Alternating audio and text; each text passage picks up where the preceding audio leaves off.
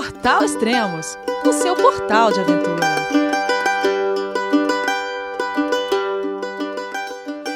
Bom dia, boa tarde, boa noite, bem-vindo a Extremos, o seu podcast de aventura. Esse é o 13 terceiro podcast da série Life Labs, a cicloviagem de volta ao mundo de Israel Koifman. Olá Israel, tudo bem? João, é você meu filho? Alô pai, eu consegui, eu tô no cume do Everest. Eu vi meu filho, te acompanhei o tempo todo pela sua página Spot. A família de produtos Spot utiliza tecnologia 100% via satélite para manter você sempre conectado em suas aventuras. Fale de qualquer lugar do mundo através do Spot Global Fone e utilize o Spot Gen 3 para estar sempre rastreado e conectado aos serviços de emergência. Desapareça quando quiser, seja encontrado quando precisar. Saiba mais em findmespot.com.br. Dobre ranko, dobre dnia, dobre noite, Elias. Jak tu? Cara, já que tu e você, eu tô bem, cara, é isso? É, é mas é tipo isso aí mesmo. É, não, eu, eu falei em, em, ucraniano, né, que é o país onde eu estou e estou prestes a sair, mas essa é a língua daqui, é, uma, é um idioma é, com, com origem russa, assim, né, todos esses países têm alguma coisa de russo, é, o, a, a Bielorrússia, é, se eu não me engano, a própria Bulgária tem alguma.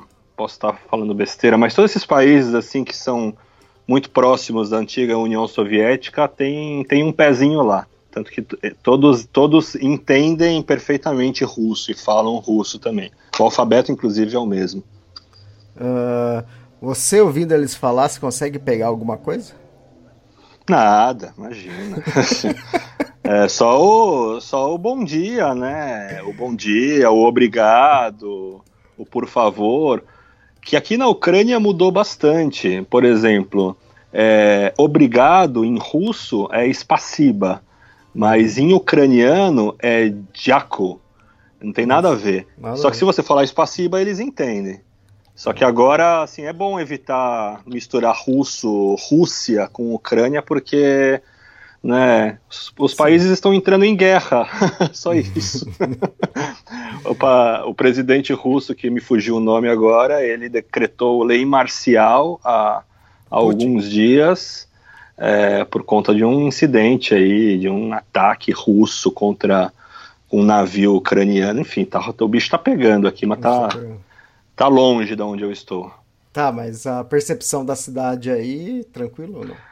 Ah, tranquilo, assim, do, de todas as cidades que eu passei até agora, é, não sei quanto eu pedalei, deve ter pedalado uns 500, 600 quilômetros aqui na Ucrânia, e é aquela coisa, né, assim, televisão, é notícia, é. é sensacionalismo, a mesma coisa, né, você liga no Datena aí e vê que o bicho tá pegando lá no, no Rio de Janeiro, né, a minha mãe, minha mãe é, infelizmente ela é uma telespectadora do Datena e e quando eu morava no Rio de Janeiro, ela via as coisas lá e ela achava que eu estava passando ali no, no fogo cruzado, né? Eu falei, uhum. pô, mãe, é, sai disso aí, sai, muda de canal.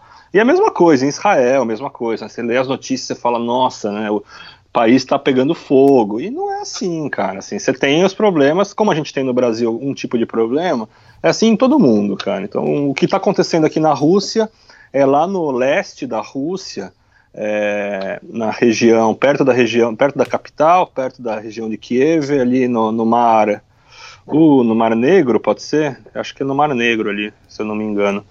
É, posso estar falando coisa errada, tá? Se alguém tiver com o mapa aí. No, no leste da Ucrânia, você quer dizer, né? No leste da Ucrânia. É, o problema é ali, ali em Odessa, que é um pouquinho mais uhum. pro sul, mas mas assim, né, problema, não tem ninguém se fazendo nada nas ruas, é essa uhum. tensão entre os dois países, mas né, não tem ninguém lançando míssil, é, não há guerra civil, né, então tá tudo tranquilo. Mas assim que as notícias apareceram, eu já tratei de avisar todo mundo aí para ficar tranquilo, que estou seguro. Uhum. E o podcast de hoje vai ser curto? Olha, você viu que eu fiz uma enquete aí no Instagram, né, cara? Ninguém quer saber mais podcast, podcast de uma hora, cara. É, é, Tem, tem gente pedindo de 4 horas, de 12 horas. Eu falei, pô.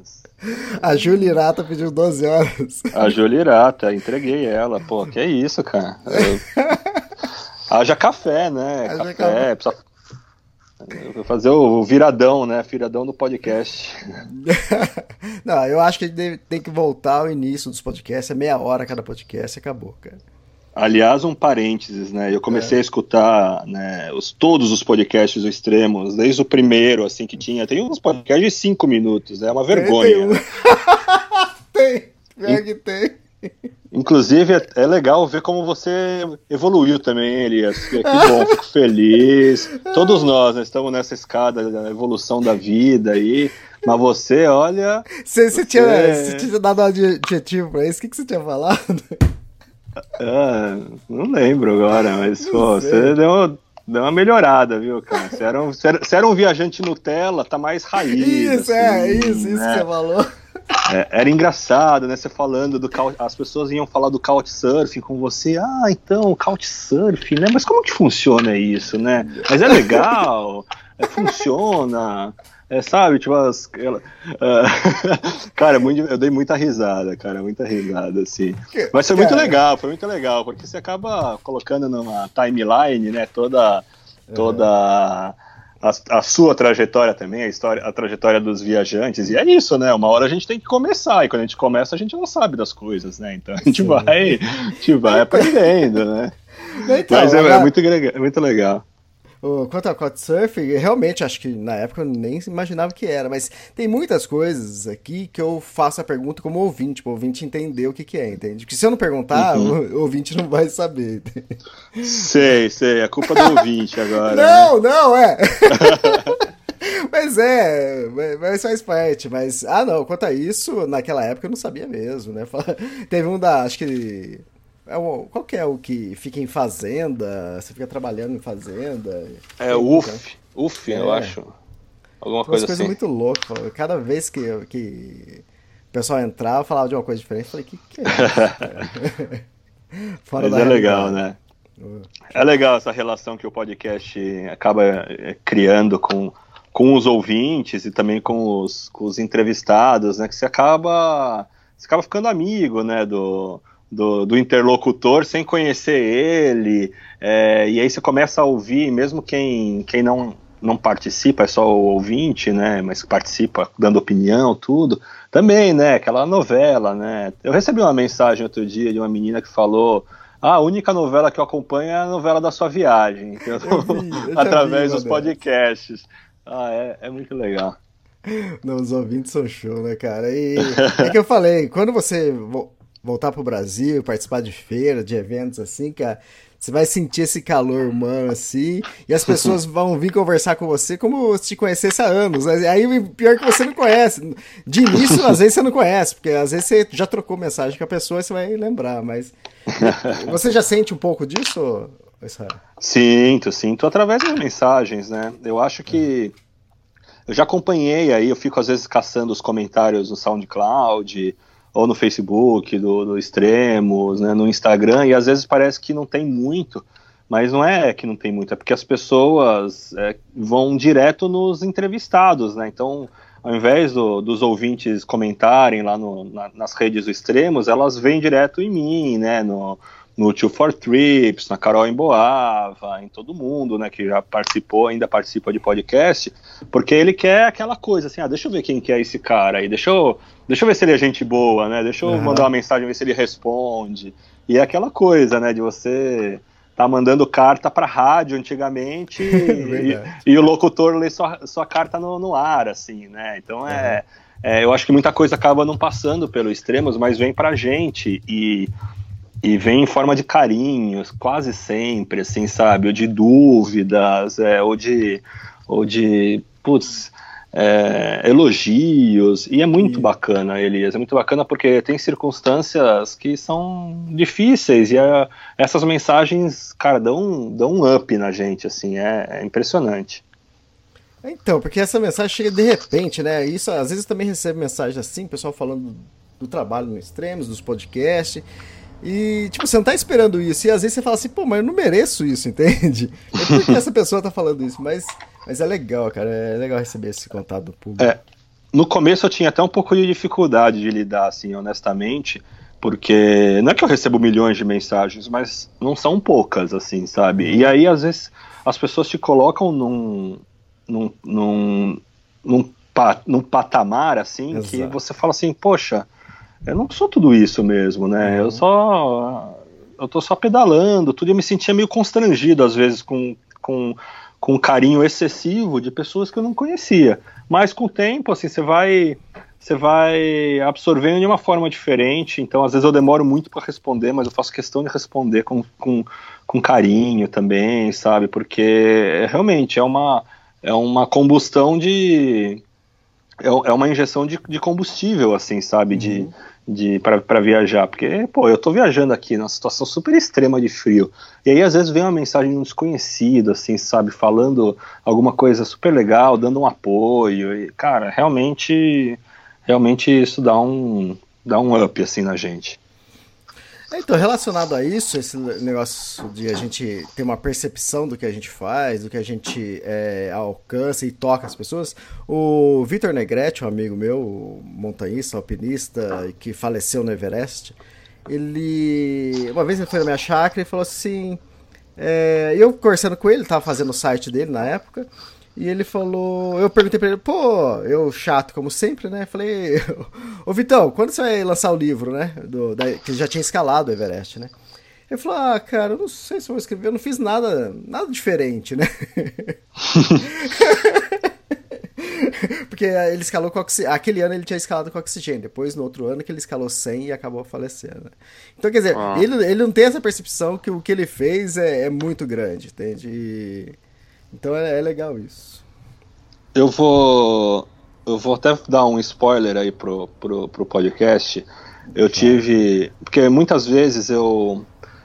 Eu. É aquilo, a gente tá fazendo a mesma coisa todo dia, né? E por mais que seja algo tremendo que eu esteja fazendo, fantástico, que é vi- viajar pelo mundo de bicicleta há quase dois anos, é, tá, tá, não tá trabalhando, né? Tá aí fazendo uma coisa muito extrema, às vezes a gente não é que se esquece, mas entra num lugar comum, entra numa rotina, assim.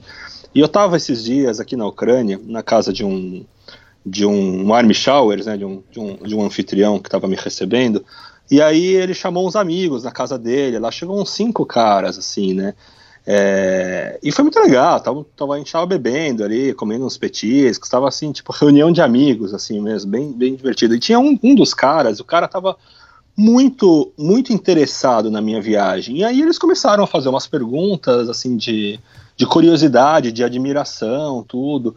E fazia muito tempo que eu não relembrava a minha história, né? A minha trajetória que me levou a decidir fazer a viagem.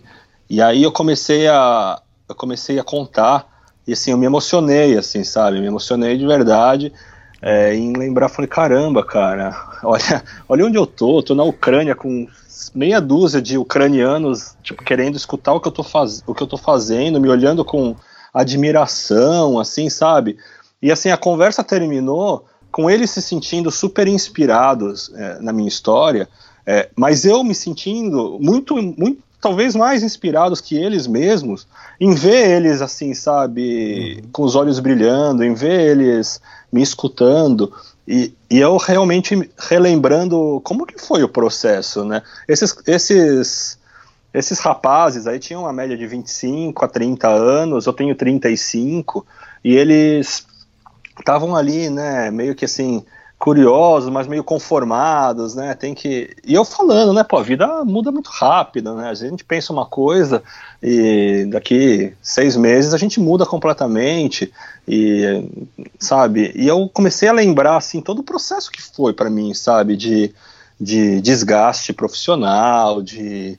De, de, uma, de uma busca assim espiritual também que, que, que começou lá atrás. Até eu chegar no momento de decidir é, abdicar da vida que eu tinha, sabe? Eu me senti, nossa, eu me senti forte, assim, me senti. E às vezes é, é importante a gente relembrar a nossa história. É, e, e, e, o podcast muitas vezes faz isso com a gente, porque as pessoas que às vezes acaba, acabam de aterrizar na sua história, escutam o primeiro podcast.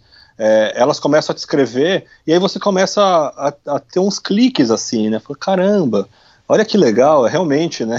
Pedalei uhum. quase 15, já pedalei quase 15 mil quilômetros, cara, que loucura. Tô, tô há dois anos sem trabalhar, então assim, uhum. eu acho que é importante. A gente, o ser humano tem essa tendência de de se acostumar com as coisas de tipo de às vezes a gente só reclama né não registra as coisas boas e, e eu acho que o, os podcasts eles entram aí como como como uma ferramenta aí de, de ajuda é bem legal mesmo e falando nisso daqui, aqui uma semana você completa dois anos de estrada quais os números da da, da cicloviagem pois é rapaz estou aqui Tô aqui, a, eu comecei a pedalar no dia 11 de dezembro de 2016. Estamos no dia 3 de dezembro de 2018. Que loucura! 722 eu, dias já. Pois é. E aí o que acontece? Eu eu completei ontem 14.886 quilômetros. É, mas aí eu fiquei assim, falei, caramba, tem é, eu parei de me comparar com outros viajantes faz tempo, assim, né? Mas eu uhum. escuto outros podcasts, e aí vocês falam da quilometragem. E aí eu tava ouvindo do último do Two for Trips, né? Que virou meu, meu favorito, o, meu uhum. atual favorito. Isso. E aí eu vi a quilometragem deles, eu falei, nossa, cara, a gente tá muito perto, mas eu comecei bem antes que eles. Aí eu fui me dar conta, eu falei, Elias, esse ano eu não pedalei janeiro, fevereiro, março, abril, maio e metade de junho, quase seis não, em junho. É. Eu fiquei seis meses sem pedalar esse ano. É, que, que absurdo, cara. Eu fiquei, é, fiquei dois meses no Equador, aí fiquei mais ah, três meses em Israel, aí arrumei um trabalho, aí depois voltei para Israel, tudo aí, mas nesse tempo que eu fiquei sem pedalar, deu seis meses. E, mas ainda assim deram quase 15 mil quilômetros agora aqui que eu vou completar. É, 19 países. É, 19. Se, contar, se contar a Suécia, que eu passei só de carro, são, são 20. Mas ah, vale. Tô... Va vale. Vale, sim, vai, vale ah. pô. Pô, você cruzou Nossa. o norte inteiro da Suécia, pô. Você, você é, conheceu muito. carro, né? A bicicleta você... tava em cima do carro. Mas, não tem Mas eu tava dirigindo, eu tava dirigindo, então Mas você, tava com olho, você tava com o olho aberto e vendo tudo? Então tá valendo, pô. Ah, Era tá de noite, né? É. A, Dina, a Dinamarca não estava contando, mas aí depois eu decidi contar, porque a Dinamarca eu, eu não fui de bicicleta para lá, mas eu fiquei uma semana na Dinamarca, eu fiquei andando de bicicleta todo dia com a bicicleta dos meus amigos. Lá falei, ah, não, já, já conto. Não contei a quilometragem que eu andei lá, mas, mas eu, eu contei a Dinamarca, porque, pô, fiquei uma semana lá, né? Então são. Se contar a Suécia, são 20 países já. Então ah, é demais, cara, é demais. Cada ah, vez. E falando isso, 20 países nessa sua cicloviagem. Você já conhece muito mais países que isso. Ah, eu conheço uns quase 50 já. Oh, caramba, hein? É, pois é. é. é. é. chão, né? É. Vai ser difícil. Vai ser difícil não ser nômade outra vez. deixa deixa para depois isso aí. Como você falou, a gente está em 3 de dezembro e eu soltei uma notícia esses dias é que o podcast Extremos ele bateu o recorde, quer dizer, alcançou o mesmo recorde anterior de ano anterior em número de, de plays, né? Uhum. E, e, isso ainda tem um mês pela frente, então vai aumentar bem. O, o problema disso é que no ano que vem, para bater isso, eu, eu, não me, eu não ligo com esse lance de ter que bater recorde, mas é legal ver quando acontece isso. Ah, é legal, é legal. Olha, se eu continuar, se eu conseguir é, segurar o meu orçamento aí de viagem, a gente vai estar tá aí, final do ano que vem, tô aí, tô, tô na estrada ainda aí. e, se, e, se, e, se, der tudo certo, a gente entra para 2020 também. é, eu acho que vai ter. Você está apertando o orçamento aí, né? Ah, tô apertando, cara. Na verdade, tive um tive um grande pulo de de como que eu vou explicar? Tive um salto de, de perfil de viagem, assim, depois que eu terminei a Escandinávia, fui para a Rússia, e, e aí, assim, eu tive que fazer um plano, refazer as contas, e aí eu até brinquei outro dia conversando com um amigo, que, né, eu tava eu estava cicloturista, passei a cicloviajante, agora é ciclo expedicionário, né? Tô assim, virou expedição mesmo a minha viagem e, e tem uns objetivos mais claros que que, que, que, eu tava sem, assim. Eu, quando eu vim para a Europa, para a Noruega, eu vim com o objetivo da, de ver a aurora boreal, né? E depois que eu saí da Noruega, o objetivo era sair da Europa. E aí, assim, sair da Europa deu um, puta, deu um bug, assim, né? Porque eu falei, puta, e agora, né? Ah, tem um monte de possibilidade, mas assim, tem os custos, tem o clima, tem um monte de coisa. Aí comecei a fazer conta, eu falei, opa, peraí, né? Preciso, preciso acertar aqui a mão, porque senão ficar nessa aí de ficar indo para bar, né? Ficar muito tempo em cidade grande, aquelas distrações mundanas, né? Aí fica é complicado, né? Aí, uhum. aí acaba, acaba o dinheiro mesmo. Mas agora, acho que agora a viagem, a viagem deu uma engatada legal, assim, como, sei lá, como há muito tempo não, não, não engrenava, assim. Tô, tô bem contente. Cara, mas é fantástico esse lance do, do podcast. Eu vou dar algum, alguns números aqui do podcast. É, lembrando que o SoundCloud, que é onde tenho alguns, que aparecem alguns números para o público, ele no ranking de acessos pela, pela pesquisa de, de uma rede de podcast aí, o SoundCloud, é o, se não me engano, é o décimo, ou, ou perto disso, décimo em números de, de importância, né? Tem muitos outros antes, tem iTunes antes, tem uma, uns outros. E é legal que a gente passa mais ou menos é, de 100 mil plays por, por mês. Uh, o primeiro país, o país que ouve mais o podcast, lógico, é o Brasil. Você tem uma noção de quem é o segundo e o terceiro país? Oh, chuta aí, oh, Israel. Putz, eu chutaria Estados Unidos. É e... certo, é o segundo os Estados Unidos. Agora o terceiro, sei, Argentina, Uruguai, Argentina, na América, algum na América do Sul? Cara, eu, iria chutar é, Portugal, né? Por causa da língua. Mas, cara, é Japão, cara. Japão, caramba. Pode isso, cara. Que louco, né, cara? Os, os brasileiros que estão lá no Japão, cara, eles dão audiência tremenda. Aí depois, quarto seria Argentina, depois Portugal, Austrália, Inglaterra, Canadá, Alemanha, Chile. Mas, ah, é... demais, né, cara? É fantástico o trabalho. É, tenho agora uma coisa importante, hein? Quantos o Extremos tem? Esse que a gente está gravando é o podcast número 251, tá? É, vou falar aqui os ouvintes mais assíduos do, do Extremos, né? Hum. É, e, e atentem, o Extremo só tem 250 podcasts, esse que a gente está gravando 251. O Emerson Dornella já escutou 816 podcasts. É, ele tá sempre aí, né? mandando umas mensagens. O Marcelo vai, Vasco Reia, 741 podcasts. Quer dizer, ele repetiu os podcasts, né? o Rodrigo Bueno também, 518 podcasts. Oh, o Rodrigo cara, Bueno tá sumido, cara. É. é. E, ó, ele teve filho, é isso? Eita, sei não. Parece que. Parece que é, cara. Esses caras quando são. é. Ou tá namorando, né? Esse, esses dias aí eu, falei, eu, eu, comecei a ouvir o podcast da Dayana Pilate, né? Você falou, não, escuta e tudo. E eu não sei porque eu não tinha escutado ainda. E aí fui seguir ela no Instagram, eu falei, pô, cadê essa mulher, né? Ela, ela, o Elias tem que, tem que, tem que colocar essa mulher, ela tem que me passar na frente, porque você fica pe me pegando no, meu pé com essas coisas de, de romance, de relacionamento. A mulher é uma máquina, né? É uma máquina. Ah, ah, beijou um por país, já beijou, beijou um da Romênia e quer não sei o que. A meta dela é, era essa. Aí desculpa, né? Agora tô falando, né? Fui entrar no Instagram dela para fazer pergunta quando que ela vai voltar para viagem. Quero ouvir mais podcast. Cadê você? Aí já vi ela lá nos braços de um maluco lá. já era. Perdemos, perdemos uma soldada. perdemos mais uma mulher.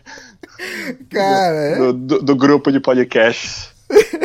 Isso é recorrente aqui, cara. Ah. no quintal do mundo, ele tá, eles estão meio perdidos, né? É, você viu? Eu balancei, mas não caí, né? Você viu, né? Foi por pouco. Você foi por pouco, cara. Mas todo mundo já, já dizia que você já era também. Ah, não. Cara. Eu sou assim, meu. Quando você menos espera, eu. Eu reapareço, eu surpreendo. É, é Fênix, renasce das cinzas. Nossa, é. E aí o, o Tio For Trips eu falei, né? A gente, a gente tá parecendo, Elias, parecendo que a gente tá assim, a gente se conheceu no aplicativo, né? Uhum. Sabe quando você É, a Dayana ficou falando um monte de Tinder lá. Eu, eu não uso Tinder, gente. Já usei, mas eu já, já não, não é mais para mim esse negócio. Mas eu e o tio Fortrips parece que a gente tá no Tinder. Assim, a gente se conheceu pelo, pelo Tinder, não, pelo Extremos, o aplicativo do Extremos de relacionamento. A gente começou a trocar umas mensagens, assim.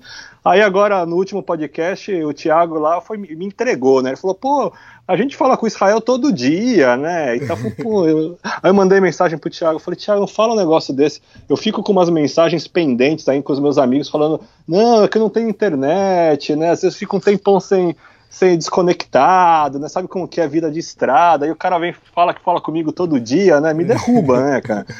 Aí, e aí é isso, e eu tô. Eles ficam nessa aí de ficar indo pra para casamento na Turquia, Você festinha vê? na Bulgária. Como pode? Festinha isso, na isso não é viagem, cara.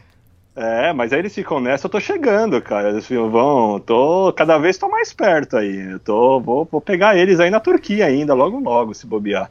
Eles é, ficam nessa aí.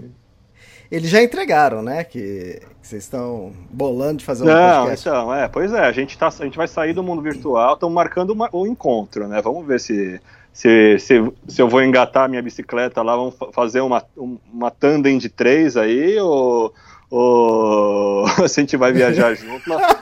Não. Como chama? É, é, é tremilhão, né? Tremilhão, aqueles caminhões. não, mas não, assim, brincadeiras à parte, assim, a gente, a gente realmente conversa bastante. O Thiago e a Flávia me ajudaram bastante a tomar uma decisão aí quando estava sem muito saber para onde ir, eles me deram várias dicas de lugares que eles tinham passado e tudo. E, e é isso, né? Às vezes a gente, mesmo sem se conhecer pessoalmente, cria uma afinidade legal, né? E, e a gente está animado, deve rolar da gente se encontrar aí no começo de janeiro, ou até mesmo no finalzinho do ano, porque eu. Eu. Bom, eu. Que nem disse o, o Jeff Santos aí num podcast recente aí, baixou o Speed Gonzalez em mim aqui, cara, ligeirinho. É, nossa, Elias, como eu pedalei, viu, cara? Tô ah, é? em. Pô, eu saí de. A gente gravou o podcast, acho que uma semana depois eu saí de São Petersburgo. É, eu saí no dia 4 de, de novembro. Eu, peda eu viajei 27 dias, né, até, até, até ontem, que foi quando eu pedalei. É, desses 27 dias foram 22 dias de pedal. É, e eu, eu só parei, né, 5 dias e, e, eu pedalei aí quase 2 mil quilômetros. Eu pedalei 1.765 quilômetros. É, tenho, sem dúvida nenhuma foi o mês que eu mais pedalei em toda a minha viagem. Deu uma média de 80 quilômetros por dia, assim, de pedal, assim, sabe? É, o que para mim, 80 km de média é alto. Eu já fiz 100, 130, 140 num dia, mas 80 de média é, é alto. E, e, mas é isso, assim, eu mudei o chip na viagem quando eu saí da Rússia e eu, cara, eu falei, cara, eu preciso fugir do frio. E para eu fugir do frio, não tem não tem. Não dá para ficar vacilando, não, sabe? Tem que fazer quilometragem, comer poeira, dormir, acordar, pedalar e só descansar o necessário mesmo. Se tiver uma nevasca ou estiver chovendo forte, aí para, mas se o tempo estiver ajudando, cara, nem que for para avançar 30 km, 50 km, tem que ir. Mas eu, eu tô rendendo muito bem, isso é um reflexo de eu ter deixado quase 10 quilos de, de peso ah, da, da minha bicicleta. Verdade. Fato, fato, fato. Eu não estava sentindo no começo, mas agora eu faço 100 quilômetros, eu termino o dia inteiro. E no dia seguinte eu estou inteiro. Antes eu fazia 100 quilômetros, eu precisava descansar dois dias. Agora eu tô, eu tô, tô terminando muito mais inteiro, a bicicleta está mais leve, eu tô sentindo menos dor, quase não estou sentindo dor mais no joelho. Então, então tô, Tô aí, meu, tô voando. Os caras ficam indo pra festinha. Ah, é aniversário da Flávia em Burgas. Os caras levaram a gente pra um hotel, pagaram tudo. Casa. Eu nunca vi esses caras. Na nevasca, tá nevasca, o cara empurrando a bicicleta pra não perder o casamento. Fala, ah, meu. Pô. Peraí, é o casamento, casamento é dos caras que eles não conhecem, né? Isso, então, exatamente. Pô, Aí eu falei, pô, não acredito, cara. É boca livre, né? Tem. O que, que, que os caras não fazem, né? Eles foram numa, numa, num evento, uma festa de uma embaixada, uma embaixada brasileira. Eu falei, que isso, É, cara? Essas então, coisas assim, não acontecem nessa- comigo, cara. Nessa brincadeirinha de festinha aqui, festinha ali, enquanto eles estão bebendo, então aí eu tô pedalando, né? Então, ó, eu tava na Rússia, gente. Rússia. Saí da Rússia, fui pra Estônia. Da Estônia pra Letônia, depois pra Lituânia, Bielorrússia, Ucrânia. Amanhã eu tô na Moldávia.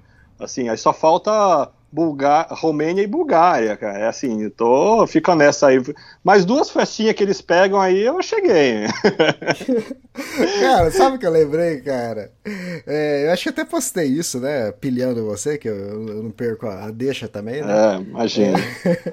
Um cara me chamou aqui no, no, no particular e falou: Elias, eu acho que o Israel não sai da, da Rússia sem, sem casar antes.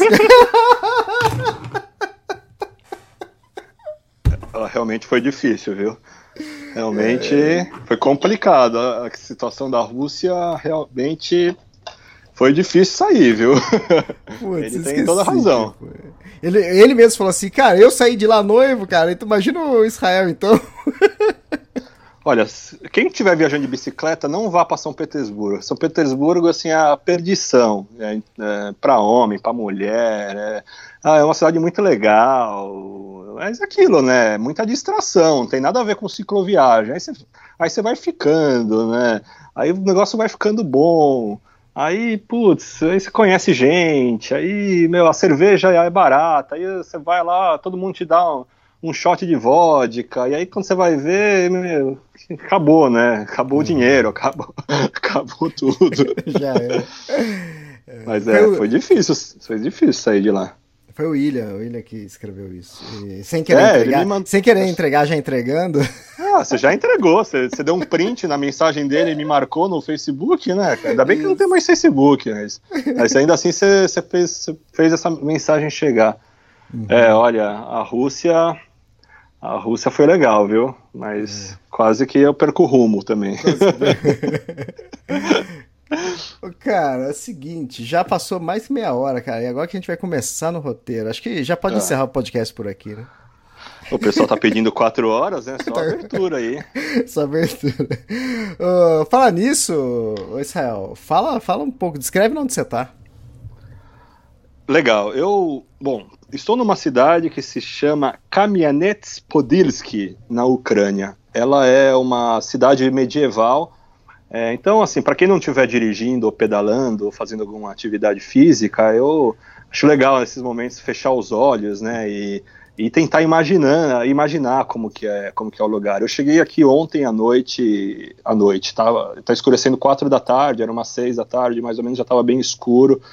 É, não está nevando, mas está muito frio e a umidade do ar é, e tudo que tem de, de água né, pelo caminho vira gelo e assim as estradas viram uma pista de patinação. Então eu vim aqui no- com muito cuidado porque a bicicleta estava patinando. E aí foi uma surpresa chegar nessa cidade, porque eu não sabia que era uma cidade amuralhada, tinha castelo, umas, umas igrejas ortodoxas bonitas, assim, com aquelas cúpulas arredondadas, meio coloridas. E, e ela toda iluminada a cidade, né, com essas cúpulas super coloridas e aqueles refletores batendo nessas, nessa- nesses muros antigos, a, a- rua de paralelepípedo. Então, o resto da Ucrânia que eu pedalei até aqui era aquela coisa meio União Soviética, ex-União Soviética, né? E aí eu cheguei aqui, de repente, num hostel que eu fui é, indicado para, estou sendo convidado aqui para ficar aqui, não estou pagando, um hostel super moderno. É, Não, mas sério, sério um pouco, sério um pouco, deixa eu te interromper, mas como acontece isso? Você, Ah. você chega no hostel, Ah, mas peraí. todo hostel que eu pra- chego eu tenho que pagar, cara. Ah, Ah, é, porque você não, é porque você não tem bicicleta, né? Você fica com esse negócio de mochila, esse negócio de mochila não funciona. É, bicicleta, cara. Bicicleta, as pessoas acham que você é um super-herói. É, mas eu vou contar como eu cheguei nesse hostel depois, Tá, no final, ok. porque, né? É, mas eu cheguei nesse hostel que estavam me esperando já, e é um hostel cafeteria, e a cafeteria chama Bike Café. é, bem legal.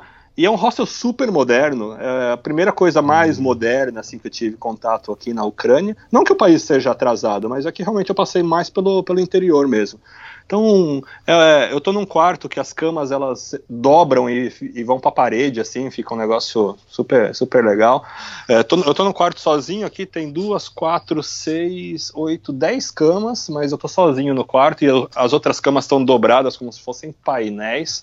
É, do lado de fora, eu tô olhando aqui pela, pela janela, é, a árvore seca tá carregada de neve, assim, com as as bolas de neve, assim, sabe? Como se fosse em, em filme. É, e eu chegando aqui ontem, sabe como que os pais levam as crianças pequenas para passear por aqui, Elias? Uhum. Como? De, de trenó. Olha aquele trenó de, de Papai Noel, assim? É, em, em, vez de ser um carrinho de bebê, aquelas coisas, é de trenó que, que aí vai deslizando no gelo. Então, uhum. assim, é só pra você ter uma, uma noção, né, de, de, de como tá frio. Cheguei aqui ontem com menos 11 graus, é, com sensação de menos 16, e nesse momento tá, tá fresco, tá, tá, tá bem melhor, tá só menos 3 hoje. Então tá, tá, acho que vai dar até praia. Mas estou num, tô num ambiente bem moderno. É, para fora do quarto tem um balcão com uma cafeteria aqui. Um, o pessoal um, faz uns cafés meio, meio sofisticados aqui. É um lugar é um lugar bacana, é um lugar bacana, uma cidade super, super bonita, assim, bem, bem histórica e quase na fronteira com a Moldávia, para onde eu estou me dirigindo amanhã. Estou cerca de 50 quilômetros da fronteira. Você está no meio de um parque nacional, é isso? Estou, e você pode me dizer qual que é, porque você está olhando o mapa e eu não, é que eu não sei o nome. Mas sim, a região é super bonita é alguma coisa National Park, acho que é Podilska. É, Podilski, Podilski. É, Podilski National Park, isso. É. Oh, fantástico, hein? Oh, quando você ia imaginar viajar para a Ucrânia? Ucrânia, né, cara? Não, viajar para a Ucrânia, quando eu poderia imaginar, Elias, estar em qualquer circunstância abaixo de menos 5 graus. Eu te, eu te chamei na semana passada pra gente gravar podcast, a gente não, não deu certo, e eu falei, pô, Elias, vamos gravar porque eu tenho. Vamos falar do frio. Passei uhum. por menos 6 graus, assim, um dia mais frio da minha vida e tal. Tava ali. Cara, um, uns, menos de uma semana depois, estava pedalando a menos 13 graus. Que pedalar menos 13 com sensação de menos 19? É, assim, eu tô me sentindo muito bem, Elias. Eu, eu apesar de toda essa situação extrema, é, eu tenho aprendido, eu tenho, eu tenho aprendido tanto sobre, sobre o. Parece meio clichê falar isso, né? a gente aprende sobre superação, os nossos limites e tudo, mas está sendo tão palpável a, a, o aprendizado, assim, sabe? Você conseguir não controlar, mas é, equilibrar é, a sua temperatura corporal, combinar qual roupa você tem que usar no começo do dia, assim, sabe? Suportar o frio é, nos primeiros minutos até o corpo esquentar, é, não deixar transpirar, porque se você parar, você vai congelar. E aí, assim, tem os momentos no começo tem uns momentos de pânico, assim, você fala, caramba, o pouquinho de suor, você está cristalizando no corpo, né, o, o, braço começa a realmente, você sentir umas placas de gelo por, por baixo da roupa, nas costas, assim, você dá, assim, um pânico, assim, você fala, caramba, né, vou, vou virar pinguim mesmo, né, uhum. e aí passa um, passa um, uns dias, assim, você começa a entender como que seu corpo funciona e, e é o que acontece, quando você entende esse, essa mecânica, aí é, fica divertido, porque você fala, opa, saquei como que funciona o negócio, dá para eu, eu ir mais longe. Então, assim, eu estou pedalando 90 quilômetros, 80, é, quase todo dia, me divertindo, cantando, né, ouvindo música, ouvindo podcast, cumprimentando as pessoas. Tem muitos dias que eu pedalo 50 quilômetros sem parar, sem fazer nenhuma parada para fazer xixi, para comer, para tomar água, porque não tem onde parar. Então esse é assim, é um, você tem todo um planejamento que você precisa fazer, porque assim, realmente é muito frio e é perigoso, é bem uhum. perigoso. É, então, se você não estipular umas paradas, você fica na roubada, e aí, cara, isso pode, você realmente pode até morrer, né? Uhum. É, Então, assim, eu começo a ver no mapa onde tem um posto de gasolina, onde tem uma cafeteria, onde tem tudo. E se não tem, acontece como aconteceu outro dia. Eu pedalei 60 quilômetros sem tirar a bunda da bicicleta, assim, que muitas vezes é o que eu faço em um dia só, eu fiz numa, num, num tiro só, né? Então, então mas é, é legal, porque quando você, você olha para esse panorama e você fala, opa, menos, menos 13 Aí você vai pegar, tá menos 8, menos 8 é coisa pra caramba. Só que você sente muito menos frio. Eu, eu, eu, eu ontem pedalei com menos 8. E aí assim, falou, nossa, né, tipo, não tá tão frio. Então você vê, cê, você consegue ver como que essa corda estica e você, ao final, você tá mais forte, você tá mais preparado.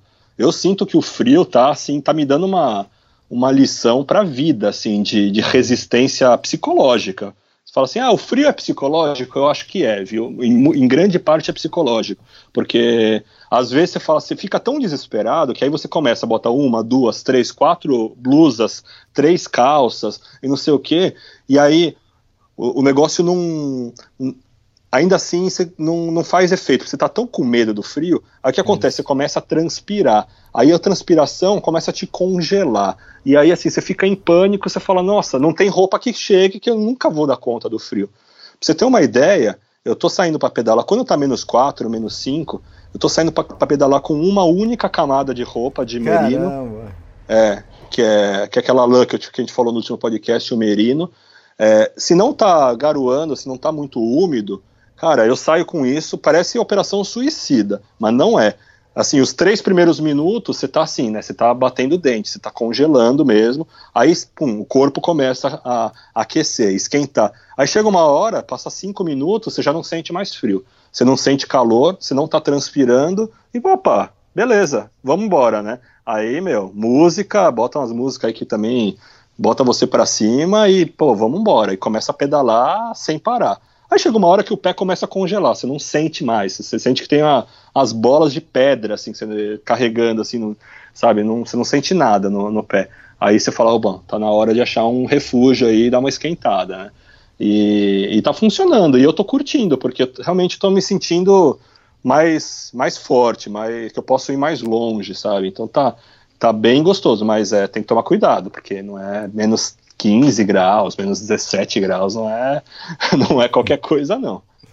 Caramba. É, é interessante esse, esse, lance da manhã, né? Quando a gente sai para caminhar, para pedalar, porque você tá, tá frio ainda, porque você, sem atividade física, e aí você quer colocar um monte de agasalho. E às vezes acontecia isso comigo. Eu colocava agasalho, você, eu caminhava 10 minutos, já tinha que parar e, e trocar roupa. Aí você perdia tempo, sabe? Aí é exatamente o que você falou. É preferível você sair um pouquinho com frio, você dá uma aceleradinha no começo e já 5, 10 minutos já aqueceu e já não tá precisando, precisando tirar roupa nenhuma, entende? E depois, passa meia hora depois, eu já tô suando já. então, é, e é legal isso. E eu, eu para mim, eu sempre eu sou um otário, eu sempre eu sou inexperiente, eu acho que eu não sei nada, porque cada situação que a gente vive numa cicloviagem, num, numa expedição, num trekking, cada dia é uma coisa diferente, né? Você não tem aquele pacote que você já sabe tudo e você sabe lidar com tudo, né? Você vai aprendendo isso a cada dia.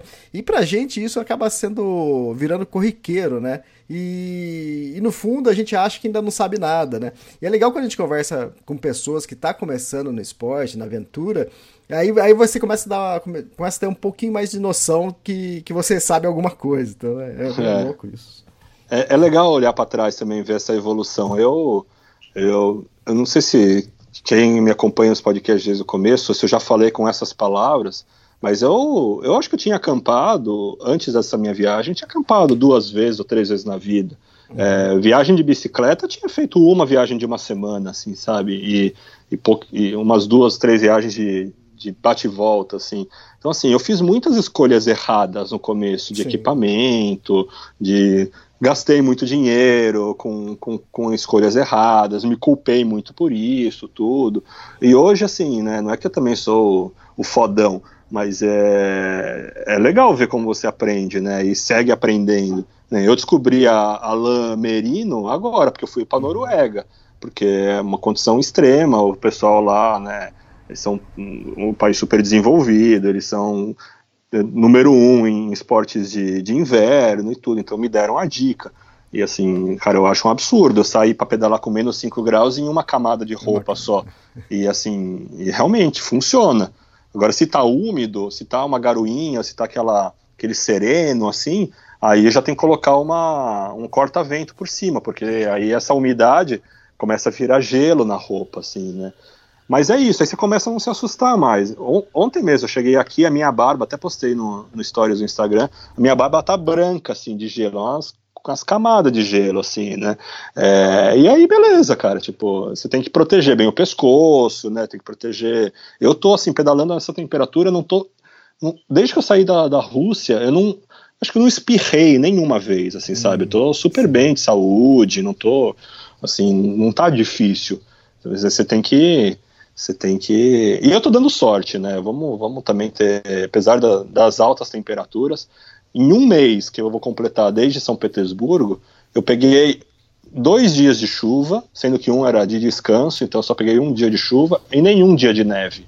É, peguei, né? Tem neve para tudo quanto é lado, né? Mas nevando mesmo, não, não peguei. Então, assim, tô, tô avançando. Se não tiver chovendo, se não tiver nevando, eu vou embora, meu. vou embora. É, eu costumo falar que eu passo mais frio aqui no Brasil do que quando estou viajando em lugares frios, né? Eu acho que lá a gente está bem agasalhado. É que aqui, como é um clima tropical, você quer, mesmo no frio, você quer continuar de shorts, camiseta. ou, ou, ou, dormindo de lençol, né? Algo assim, cara. pois é, cara. Eu acho que eu fico menos gripado, menos coisa em viagens assim no lugar frio do que quando eu tô no Brasil. É, eu tô, eu tô curtindo, cara. Eu acho que eu tô curtindo mais pedalar nesses menos todos aí do que nos menos 50 que eu peguei lá na Jordânia. Mais 50. É, mais 50, menos 50, uhum. não, tá doido, mais 50. Pô, é verdade, hein? Qual, qual a temperatura máxima que você pegou? 52. Você tá que, o que, que, o termômetro marcou, né? Porque uhum. assim também, tô falando assim, ah, tô pegando menos menos 13, mas é a temperatura que o iPhone marca quando você sai do, do Wi-Fi ali da cidade, né? Lá na, na, na, estrada, no meio da floresta, você acha que não tá menos? Tá Sim. muito menos, cara. Sim.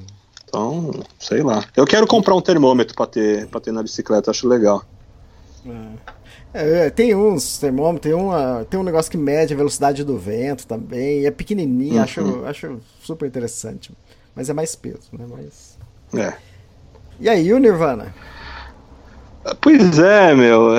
Eu tenho vivido. Eu acho que dentro da minha cicloviagem eu tive alguns, alguns poucos momentos daqueles de. que acho que, pelo menos né, na minha experiência de vida até, até o dia de hoje, que eu posso falar que eu me aproximei daquela plenitude, né? Que assim, ó, que os, que os budistas chamam de nirvana, assim, que você fala assim, sabe, pode acabar tudo, tá um silêncio, tá uhum. aquela, aquela, aquele êxtase, assim, né, de, e, e eu acho que eu tenho vivido isso algumas vezes, é, tive o privilégio de viver, assim, essa, essa tensão plena, essa felicidade, assim, sabe, de chorar, e eu, eu, assim, eu não me considero muito chorão, mas eu tenho me emocionado muito na estrada, assim, principalmente nesses dias de muito frio. É, especialmente nesses momentos onde eu sinto que, nossa, é, eu consegui aumentar o meu limite, o meu limite psicológico, eu consigo, estou me sentindo mais forte. E ontem eu estava num desses dias assim de, cara, de, de êxtase, assim, sabe? Cantando, pedalando, passando pelas florestas de, de, de neve, assim. E de repente, estava um dia super nublado, de repente abriu todo o céu, Elias, e saiu um sol, assim, era uhum. final do dia, assim, e aí iluminou a estrada, aquela golden hour, né, aquela perfeita golden hour, e aí, assim, foi a primeira vez que eu parei a bicicleta, peguei a câmera e falei, cara, eu preciso tirar uma foto, é, e é justamente a foto de capa do podcast, é, uhum. fiquei de joelho ali, de quatro, ali na neve, botei a câmera é, no chão ali, em cima da, da neve, e fui ali pedalar para fazer a foto. E, e, eu me emocionei. Depois eu passei por um lugar que tinha uma abertura na floresta e eu vi o sol descendo. Aí eu tirei uma outra foto é, que está no Instagram. E esses são esses momentos que você fala assim, cara, que perfeição, sabe? Tudo perfeito. Eu, eu entendendo como, como, como balancear o, o clima, é, combinar a roupa, é, porque é tudo assim, é uma, é uma, orquestra que toca, né? Se você puxa muito para um lado, ah, beleza, tá bom demais, é consigo, sou invencível. Aí começo a pedalar forte, aí dói o joelho. Então, assim, é tudo isso, assim, começa a pedalar muito rápido, também esquenta demais o corpo, você começa a transpirar e você congela. Então, sabe, essa essa orquestra, eu sinto que já tem algumas semanas que ela tá funcionando tão bem, tão bem, que, que me dá essa, esses momentos de êxtase, assim. Eu tive, né, quando eu fui, quando vi a aurora boreal, né, é, eu acho que quando eu pedalei no, no, deserto da Jordânia, que eu saí de Petra numa condição de muito calor e cheguei em Israel depois de 140 quilômetros, eu cheguei também, sabe, na Cordilheira Blanca. Tem os momentos pontuais da viagem, não é assim também todo dia, né? Pô, quem está viajando aí sabe Sim. quanto perrengue a gente não passa de, de ir acampar molhado, né? De, sabe, colchão furar e pneu furar e, sabe, tem dia que dá tudo errado.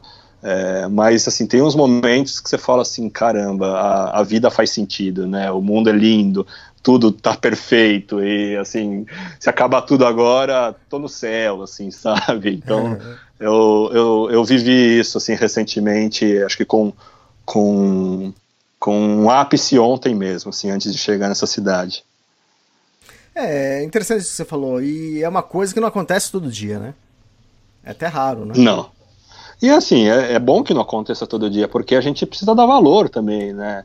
É, é, igual música, né? Eu, eu, muita gente não sabe, mas eu escuto muito, muita, muita música clássica, escuto ópera, escuto, sabe, é, Vivaldi, esses caras aí.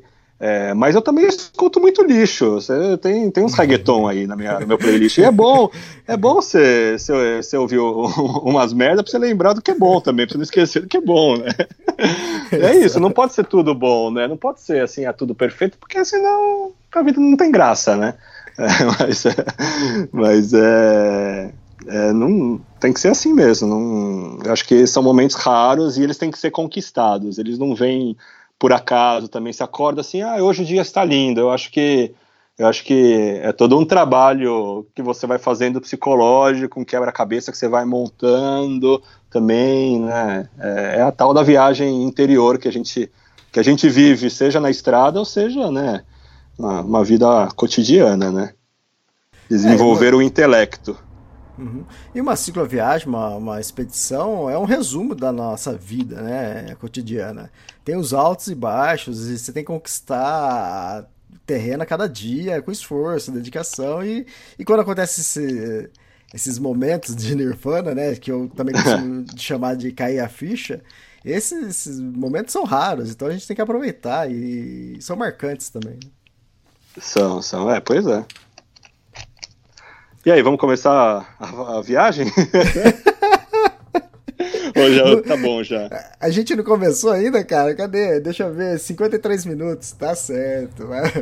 Manda bala. Olha, vamos lá, saí, saí de São Petersburgo, né? E eu vou falar, ele ia sair de São Pet... falando em Nirvana, eu saí de São Petersburgo sem saber se eu ia pro leste ou pro oeste, literalmente. Coloquei a bicicleta na estrada, eu tava assim, numa, numa indecisão irritante, mas irritante mesmo. Tava com, tava com medo do inverno, eu tava pensando em, em ir para Moscou é, e depois descer para o Cazaquistão. E aí comecei, né, a pesquisar, e as pessoas falaram, cara, você é maluco, vai fazer menos 15, menos 20 graus, né?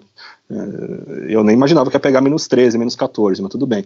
É, e aí, assim, eu falei de falar de Nirvana porque há muito tempo há, há muito tempo estou tentando fazer um, um, retiro de meditação vipassana, que é que é tem um centro de um, de um acho que de um guru indiano que tem no mundo inteiro e ele é ele é gratuito só que é super concorrido, assim, você se inscreve, você demora, tudo. E aí eu fui aprovado em, em, um desses retiros, que ficava perto de Moscou. Então, assim, e era agora, começando agora, na primeira semana de dezembro. Então eu tava assim, super assim, ah, eu acho que eu vou para Moscou, vou para esse retiro e depois saio pedalando de lá, né? Mas eu, sabe, algo me dizia que eu não tinha que ir para lá. E aí eu saí para pedalar assim, sem saber se literalmente se eu ia para leste ou para oeste, se eu ia para Moscou ou se eu ia para Estônia. Uhum. E aí eu cheguei, cheguei numa bifurcação, literalmente, assim, falei, ah, tá, agora eu preciso decidir, né, se eu vou para cá ou se eu vou para lá. Aí eu parei, parei num posto de gasolina, peguei uma, um, pedaço de papel lá de guardanapo, uma caneta, e comecei a escrever o cenário. Falei, se eu for para cá, dá, pá, pá. falei, não, tá bom, tá resolvido, vou para Estônia, não vou para Rússia porque vou me ferrar, vou ter que comprar pneu de neve, vou, sabe, vou pegar o, o pior do inverno na, nas montanhas do centro da Ásia, sabe? Tipo, não, não tá certo isso. Mas foi assim, só consegui realmente raciocinar quando eu coloquei a bicicleta na estrada, porque os dias em São Petersburgo foram de muita distração, assim. Saí muito, né? Conheci muita gente, é, fiquei também assim muito muito cômodo lá também. E aí quando eu voltei para a estrada as coisas fluíram e aí peguei a, a, a, a estrada sentido Estônia. E aí logo no primeiro dia já tive um daqueles sinais assim de que ah fiz a coisa certa estava é, procurando um lugar para acampar e eu não estava muito seguro de acampar selvagem na, na Rússia, por todas as recomendações das pessoas, que é perigoso isso, aquilo, não sei o quê. Aí bati na porta de uma loja de materiais de construção que ficava na estrada, assim, uma loja grande, né, com a ajuda do Google Tradutor, né, falei, olha, então, né, tô procurando um lugar para dormir, sou brasileiro, aquela história, né. E aí o cara falou, peraí. Aí ele falou, vem, vem aqui comigo. Ele me levou para uma casa, atrás da, da loja dele e me apresentou três caras. É, três caras do Uzbequistão que, que, que, trabalham lá na loja, né, e, e, moram naquela casa ali, né. E aí ele falou, me mostrou ali, ó, tem uma cama aqui, você pode dormir aqui. Eu tava exausto, assim, tava exausto. Não tinha pedalado muito, mas eu tava psicologicamente cansado por causa dessa indecisão. E esses caras do Uzbequistão, também não falavam uma palavra de inglês, cara, me receberam com uma um sorriso no rosto, assim, sabe? Com uma, com uma simpatia, com uma amorosidade, assim. E aí ficamos ali, né? Sentei na hora ali, eu falei, né? Posso cozinhar para vocês? Eu tinha comida de sobra ali para variar. Aí falou, não, não. Aí já pegaram um prato de comida, já me deram ali tudo. Falei, puta, que legal. Isso era 5 da tarde, né? Uhum. Aí eu, eu falei, olha, vocês não se importam, eu vou deitar, tô, tô muito cansado, tô, tive um dia cheio, tudo. Ah, tá bom. Aí fui lá, deitei. Cara, de repente era umas nove da noite, um deles assim veio me dar uma sacudida assim, né? Eu tomei um susto. Falei, o que que tá acontecendo, cara? Aí ele falou, ah, é, eu tô traduzindo, né? Não, não, lembro como que ele falou isso, mas eu sei que eu entendi. É, não, o jantar tá pronto, né? É, vem comer. Eu falei, não, não, obrigado, já, já comi. Aí ele, tipo, fez uma cara séria, não, não, vem comer. Né? Tipo, aí foi muito legal, Elias, porque eles fizeram pão, né, na hora ali, é, eles fizeram é, um, um, tipo de macarrão, tudo artesanal, tudo feito por eles ali. E aí ficamos conversando com o Google, aí eles fizeram uma videochamada com a família lá no Uzbequistão, Caramba. tiramos foto. Mas sabe, foi aquela coisa assim, uh, eu voltei pra estrada, o que, que eu tô fazendo na cidade grande? E aí foi dessas reflexões que eu tive, eu falei, cara, é, é, se eu preciso eu preciso fugir do frio e eu preciso fugir da cidade grande. Porque toda vez que eu vou para a cidade grande, eu volto a, a, reencontrar uma versão minha que eu já não me identifico mais, assim, sabe? Não é que eu nunca mais vou voltar para a cidade grande, tudo, mas não é o momento. Então, eu, eu foi muito legal, assim, foi um sinal positivo de que eu estava tomando o caminho certo. Uhum. E aí no dia seguinte toquei, sentido a fronteira, só que com um baita frio na barriga. Só para recapitular, eu já comentei em outros podcasts, eu tenho dupla cidadania, né? E uma é brasileira e outra é israelense, o que serve que ambas para a comunidade europeia são iguais. Eu tenho 90 dias no, na, na, no espaço Schengen. Quando eu cheguei em Israel, é, na Noruega, eu vim de Israel. E aí eu usei meu passaporte israelense. É, só que eu saí, eu saí da. Eu fiquei quase três meses na comunidade europeia lá na Escandinávia e entrei na Rússia, e aí eu saí com meu passaporte israelense, naturalmente, e usei o meu brasileiro para entrar na Rússia. Eu falei, bom, vou voltar a usar o brasileiro, que né, o brasileiro é, é, é melhor, né? Ele é mais, mais querido né, no, no mundo, assim. Não só pela questão de Israel, mas o Brasil realmente tem um passaporte que é muito bem-vindo em quase todos os países, ou em todos os países. E, e aí eu sabia que se eu usasse o meu passaporte israelense para entrar na Estônia, que faz parte da comunidade europeia, eu teria só tipo umas duas semanas de permissão, assim, sabe? É, porém, se eu usasse o meu brasileiro, eu teria 90 dias. Só que aí algo me, diz, algo me dizia que aquilo ali poderia ser uma uma trapaça, assim, sabe? Que poderia ser, poderia ser algo ilegal.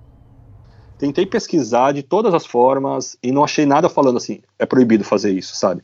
Encontrei histórias de pessoas que fizeram isso e não tiveram nenhum problema. Uhum. Mas eu tava com medo, Elias, porque assim, ninguém quer ter restrição para entrar na Europa, né? E eu falei, pô, imagina, chego lá, dou meu passaporte pra, brasileiro, aí a mulher fala, tá, mas você tem outro passaporte, né? Você tá querendo me dar o um golpe aqui, né? Eu cheguei com muito medo ali, né, na, na, na Europa, sabendo, na, na, na fronteira com a Estônia, sabendo que, inclusive, eles poderiam me negar a entrada e eu ter que voltar para a Rússia. Então, assim, mal dormi nessa noite anterior. E, e aí cheguei lá, a saída da Rússia foi, né, ninguém me perguntou nada, carimbou lá, e beijo e tchau, né. Aí cheguei lá na, na Estônia, e aí eu falei, quer saber, meu, eu, eu vou ser sincero, eu também não vou sair me entregando, mas eu também não vou omitir nada. Então eu vou chegar lá na hora, vou os meus dois passaportes, e aí quem me atender decide o que vai fazer, sabe? Me pergunta o que quiser, eu vou responder. Mas não vou ficar escondendo que eu tenho um outro passaporte para tentar tirar vantagem.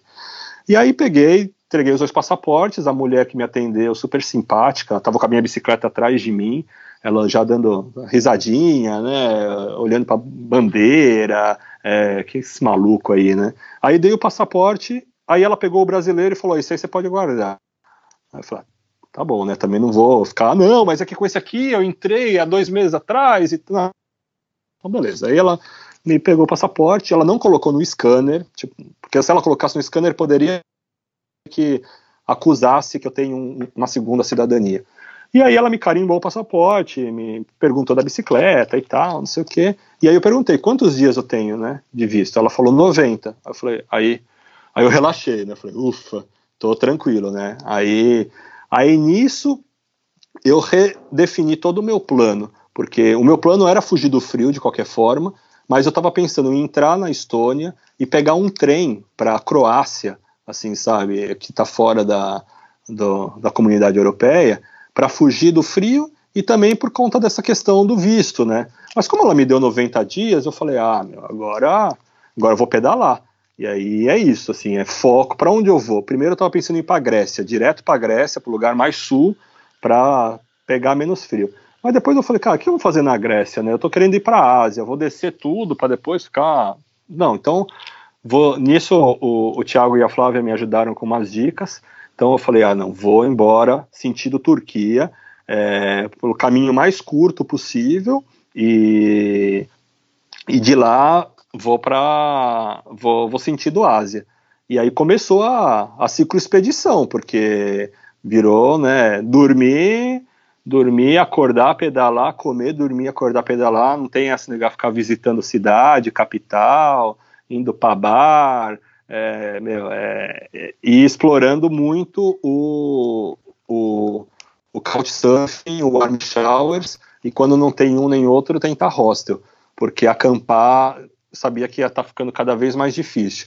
Então, se desse para acampar uma noite na, e na noite seguinte ter um lugar para ficar, que dá para secar a barraca, tudo, é o ideal, assim, sabe? Então, eu, eu tinha um certo tipo de, não vergonha, mas uma restrição de ficar usando o couchsurfing é, e o arm showers muito, porque muitas vezes você só quer chegar, entrar no quarto, dormir e não quer ficar contando, sabe, conversando, tudo. Mas eu falei, ah, cara, agora mudou, mudou tudo. Eu tenho, eu preciso, eu preciso aproveitar essa, essa, essa ferramenta, sabe? Porque senão não, não vai dar para acampar toda hora, não dá para ficar em hostel toda hora e, e, e aí comecei a usar muito Couchsurfing na, nesses países bálticos, né?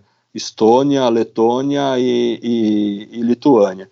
É, mas em primeiro lugar deu ufa, aquele alívio. Quando eu cruzei, pisei na Estônia, assim, falei, nossa, assim, me, me tirei um peso das costas, porque eu estava realmente preocupado e não consegui nem sair da Rússia. Sim.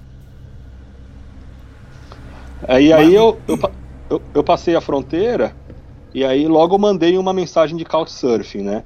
E aí, pra, uh, uh, mandei um monte de mensagem, aí quem respondeu foi uma mulher chamada Júlia, é, e ela tava até meio longe de onde eu tava, mas aí eu falei, ah, não, tá frio, né? Eu nem sabia o que era frio naquela época, né? Devia estar uns 3 graus positivos. É. E aí pedalei até a casa dela. A mulher, Elias, era uma ex-stripper. Caramba, mas como?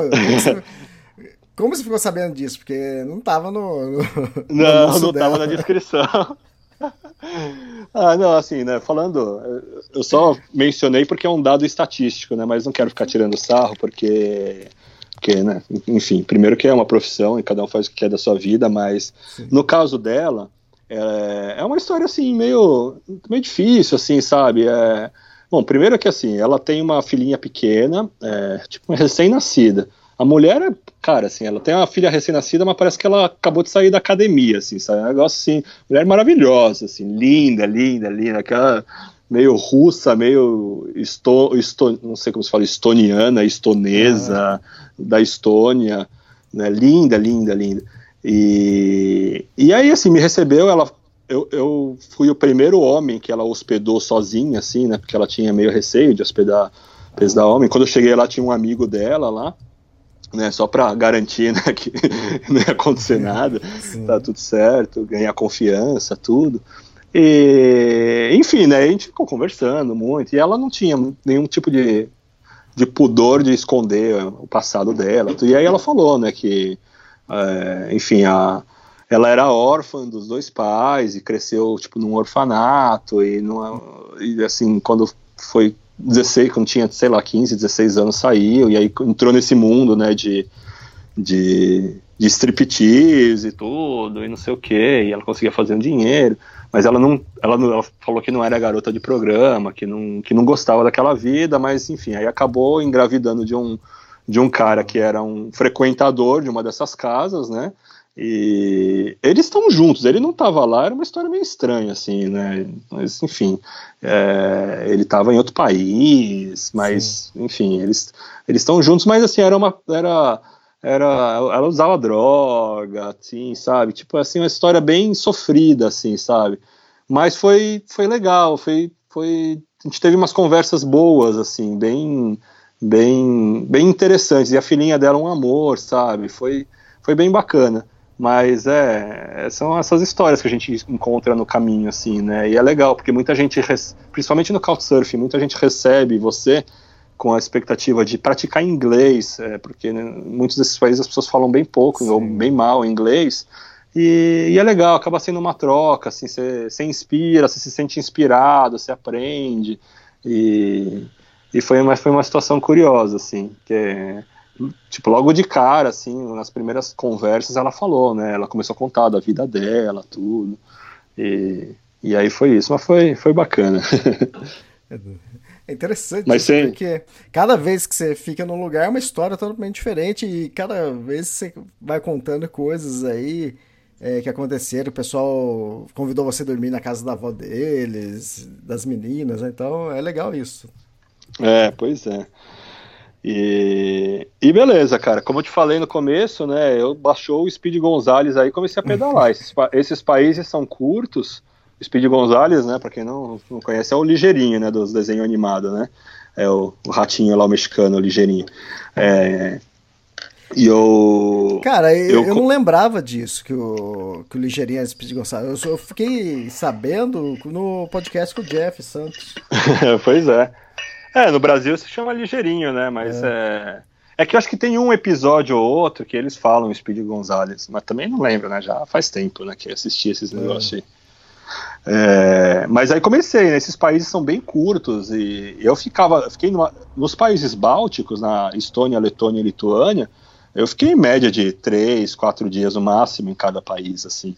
E é muito legal, porque você vai trocando de fronteira, né? Na comunidade europeia não tem nada, não tem controle olha lá se tiver uma placa assim com o nome do país ali, né, com aquele símbolo das estrelinhas ali da comunidade europeia.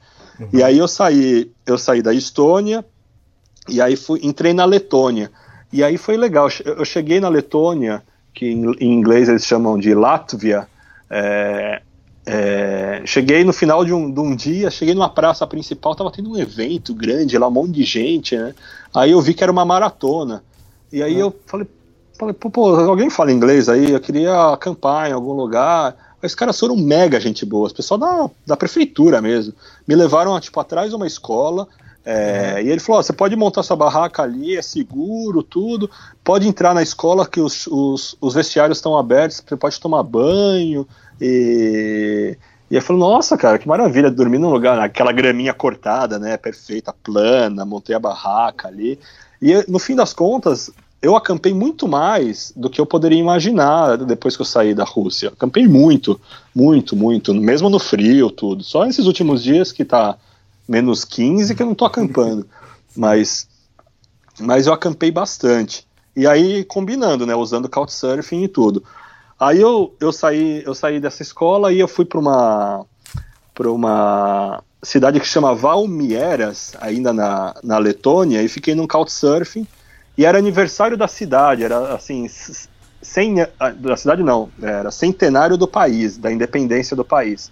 Aí teve uma, uma marcha lá, uma, um desfile, né, todo mundo com umas tochas e caminhava, era, era, um, era um desfile que ia até o cemitério, né, por conta dos combatentes lá e tudo. E aí eu lá, né, andando na, na parada de, centenário, cent, na, marcha do centenário do Foi legal, tirei umas fotinhas lá, é, foi bem legal. E esse pessoal que me, me hospedou, é, eles, ele era uma família com três filhos, assim, e eles falaram: Olha, eu vou, eu vou ligar para uma amiga minha que talvez ela te receba nessa próxima cidade que você está indo. Pô, Isso eu comecei assim. É, eu comecei a sentir uma diferença depois que eu saí da Rússia. Eu gostei das pessoas na Rússia, mas aí nos países bálticos eu sentia o povo mais assim mais próximo, assim, sabe? Mais também diferente do resto da Europa, do, do oeste europeu, assim, né? É, é, eles assim também preocupados com você tá viajando nesse frio, tudo. Eles querem te ajudar. E aí que resulta que na cidade seguinte eles me arrumaram um lugar para ficar. Aí cheguei, aí foi o primeiro dia de chuva, o único dia de chuva que eu peguei pedalando.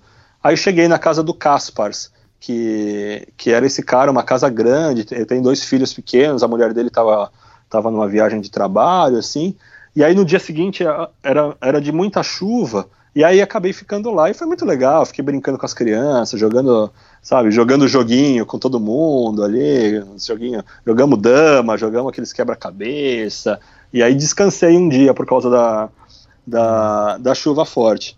Aí foi, foi bem legal. E essa cidade que eles moram chama Sigulda. Sigulda é uma cidade que foi bem afetada pela, pela, pelos bombardeios da Segunda Guerra. Então, assim, eu passei por umas pontes, por, umas, por uns lugares que foram destruídos, assim, sabe? Então, toda essa região tem muita história de guerra, assim, muita história. E aí é, foi bem interessante, assim, você vai ouvindo um pouquinho do, da perspectiva local. Eu acho que essa é, a, a, grande vantagem de, de, ficar na casa das pessoas nessa, nessa, nesses lugares é isso, porque todo mundo vai te contando uma coisinha aqui, outra ali, que você, você, não, você não saberia sozinho, sabe? Ou, ou só pesquisando na internet. É, exato, porque, é, porque essas coisas você nem vai saber o que pesquisar, né? Então essas coisas é, é no dia a dia, conversa com os moradores locais. É, pois é. E aí na, na Estônia e na Letônia foram eu, eu ainda estava fazendo uh, camping selvagem com temperaturas assim zero, menos um, menos dois, mas tava, tava, tava levando. Mas na Lituânia foi quase impossível de fazer camping selvagem, porque a, estra a, a floresta toda, tipo, tinha cerca, cerca, cerca, cerca. Você tentava achar uma estradinha de terra para entrar assim, para entrar pro meio do mato e, e nada, assim, nada. Eu fiz um camping selvagem lá que foi atrás de uma plantação, assim, mas sabe, passava toda hora uns carros, aí parava, ficava meio que tentando olhar o que estava acontecendo, me senti super inseguro, assim. É aquela coisa, né? Tava no, tô na Lituânia, mas a comunidade europeia, esses caras são. tem mais umas frescurinhas, né? Que, que não tem na, na Rússia, na Bielorrússia, na Ucrânia. Então, assim, tava meio, meio inseguro. E aí Aí nesse dia, já vinha uns dias que meu colchão vinha esvaziando, aí, hum. cara, ele esvaziou de vez, eu não, putz, eu não conseguia achar o furo de jeito nenhum, coloquei Qual numa banheira. Usa? Ah, eu usava, eu usava um Therma, um Thermarest, hum. putz, eu não lembro o nome, era um inflável. É, eu gostava bastante dele, assim, sabe? Mas eu achei que ele poderia durar mais. É, quando eu comprei, ele foi caro. Ah, isso foi... era pouco, durar mais. Quantos? Já pedalou 15 mil quilômetros quase? É, sei lá, né? É, é pra durar um ano só, o colchão? dois, dois anos? Cara, o meu tênis, eu uso um tênis da Salomon, eu uso 500 quilômetros isso na trilha, o tênis já começa a rasgar, eu, eu, acho muito pouco. O pessoal, não, a média é essa, mas eu falei, pô, é 25 dias caminhando, acaba o tênis. Como pode? É, pode, pode ser, pode ser que realmente eu usei até o final. então, mas eu tenho essa dúvida também, porque eu lembro que a, a Carol Emboava é, furou dela também, acho que uns 5 meses de viagem, 5 ou 6 meses de viagem. E eu ouço muita gente falar que não usa é, isolante térmico inflável exatamente por causa disso, por causa de furo. Pô, mas você já faz quase dois anos. Pra mim, pô, tá é. ótimo. Se ele aguentar isso, tá ótimo, entende? Pois é, mas o problema é que um novo custa muito caro. É, assim, esse é o problema. Ele custa quase 200 dólares, assim, sabe? É, não tenho, não tenho mais verba para isso. E aí, aí eu acabei comprando aquele dobrável, aquele, aquela, tipo uma sanfona, tinha casca de ovo, assim, é, sabe? Casca de ovo, isso. É, que é da Therma, Thermarest também, é, que custa, custou 40, do, 40, 40 euros. É, e eu vou te falar, tô adorando ele. Ele, ele é, é, menos confortável, mas. Ah, eu vou te falar que enchi o saco ficar enchendo o colchão quando você tá. Você termina de pedalar e você monta a barraca ali, você tá cansado, ofegante, aí você tem que ir lá uh, assoprar o negócio ali, né? Porque ele é. Não, era, não. Uh, mas é um pouco. É... Mas também é... tem alguns outros tipos de colchão inflável, né? Eu uso um da ah, é. Summit que você tem um saquinho, tipo aquele um saco estanque, né? Que eu, eu acabo usando. É, eu conheço. Ele, eu acabo usando ele até para é, guardar o saco de dormir, para caso uhum a mochila cair na água, não tem problema, né? Então você enche ele, acho que com três saquinhos dele apertando ali, dois minutos. Eu já vi pessoas. O seu é de apertar ou de assoprar? De assoprar. Cara, eu já vi alguns sacos de dormir, é, é, isolante térmico assim. Saco de dormir não, né? Isolante térmico. Cara, o maior trabalho pro cara encher. Eu falei, nossa, imagina todo, todo dia você vai usar isso, né? Todo dia você tem que fazer isso, é terrível, né? Ah, não, tinha, não dá muito trabalho, mas ah, eu, eu, agora assim, é só montar a barraca e abrir o, o isolante térmico. E ele é fino, só que ah, eu, a gente se acostuma, né? E eu, eu tô gostando dele, porque parece que ele faz. Não sei, ele acomoda melhor a coluna, assim, não faz barulho quando você vira de um lado pro isso, outro, assim, isso. também. Eu gostava bastante do inflável, eu achei que eu não ia me acostumar com esse, com esse, eh, com esse dobrável aí. Mas eu tô gostando, não, não tô sentindo falta, não. Ele é mais leve, ele ocupa mais espaço, isso é verdade, isso, mas ele é, é mais leve. É... Mas não dá, cara, assim, na, na... dois anos de viagem. Não, o, meu, é. o, o, meu orçamento tá tipo, muito mais estourado do que eu poderia imaginar. É, agora, assim, eu tô, eu tô com o objetivo de baixar a, a minha média de gastos é, por mês. A cada mês que vai passando, eu quero baixar. Vou baixar um dólar, dois dólares a média aí, meu, e for baixando, cara, porque, porque senão a viagem não dura. Aí sempre Sim. tem, né? A bicicleta dá uns probleminha aqui, outro probleminha ali. E vou aproveitar, né, para fazer um parênteses aqui e fazer um agradecimento que eu queria ter feito no começo do programa. Primeiro para a Spot, que é, são junto com você do Extremos, são os grandes parceiros assim da viagem. É, eles super entenderam a minha decisão de parar de produzir vídeo e deixar os equipamentos, tudo me, me, me apoiaram pra caramba. E agora eu vou voltar a ter o Gen 3, né? Que eu tô sem o meu spot Gen 3 desde a Jordânia, quando me, me, me, furtaram lá. E, e um amigo meu, é, um casal de amigos que eu vou encontrar na Turquia no comecinho do ano, que vai vir do Brasil, eles vão eles vão trazer a Spot vai mandar para eles e eles vão me trazer então eu vou voltar a ter o, o rastreador. É... aproveitando isso eu vou mandar para esse mesmo casal aí o meu livro ah, beleza. Ele deve estar escutando aí o, o podcast. Preciso, ver se ele vai ter espaço na mão, se ele vai gostar dessa notícia, né? Sim, Mas ele, é. ele se vira aí, meu. É problema dele agora. é, tô vendo aí se eu consigo mais umas coisas também. E na, na verdade, esse, esse, esse mesmo casal vai me trazer. Obrigado, viu, Elisa? Eu quero. Você já tinha comentado de mandar o livro, eu quero ler. E aí depois eu encontro um brasileiro para deixar aí no meio do caminho. Isso, legal, legal. É, e aí o segundo agradecimento é para a escola Parque Tu, o Henrique, que é o, que é o dono aqui. A Parque Tu é a principal é o principal nome de mecânica de bicicleta no mundo. É uma empresa americana, assim, eles produzem ferramenta, eles dão treinamento. É, cara, qualquer bicicletaria digna tem, tem um jogo de ferramentas da Park Tool. Eu fiz uma, um curso de mecânica básica antes de sair do Brasil. E, e, a, e, eles sempre me deram os apoios, com, tirando umas dúvidas com, no meio do caminho, tudo. E eu, eu, eu mandei uma mensagem para Henrique esses dias aí. Falei, puta, Henrique, eu tô precisando de umas peças, cara, né, novas na minha bicicleta. preciso trocar. Ó, meu trocador de marcha traseiro tá, tá zoado. Eu não consigo achar em nenhum lugar um compatível com, com, a, minha, com a minha marca. Uhum. Preciso trocar o pé de vela também, tudo. Eu falei, pô, cara, você acha que você não consegue me dar uma força aí, ver se alguém consegue. E acho que ele vai conseguir me mandar aí umas peças que eu tô precisando. Então, puta, tô muito feliz porque são, são a relação da bicicleta é cara, né? Se for para trocar tudo, cara, é caro pra caramba.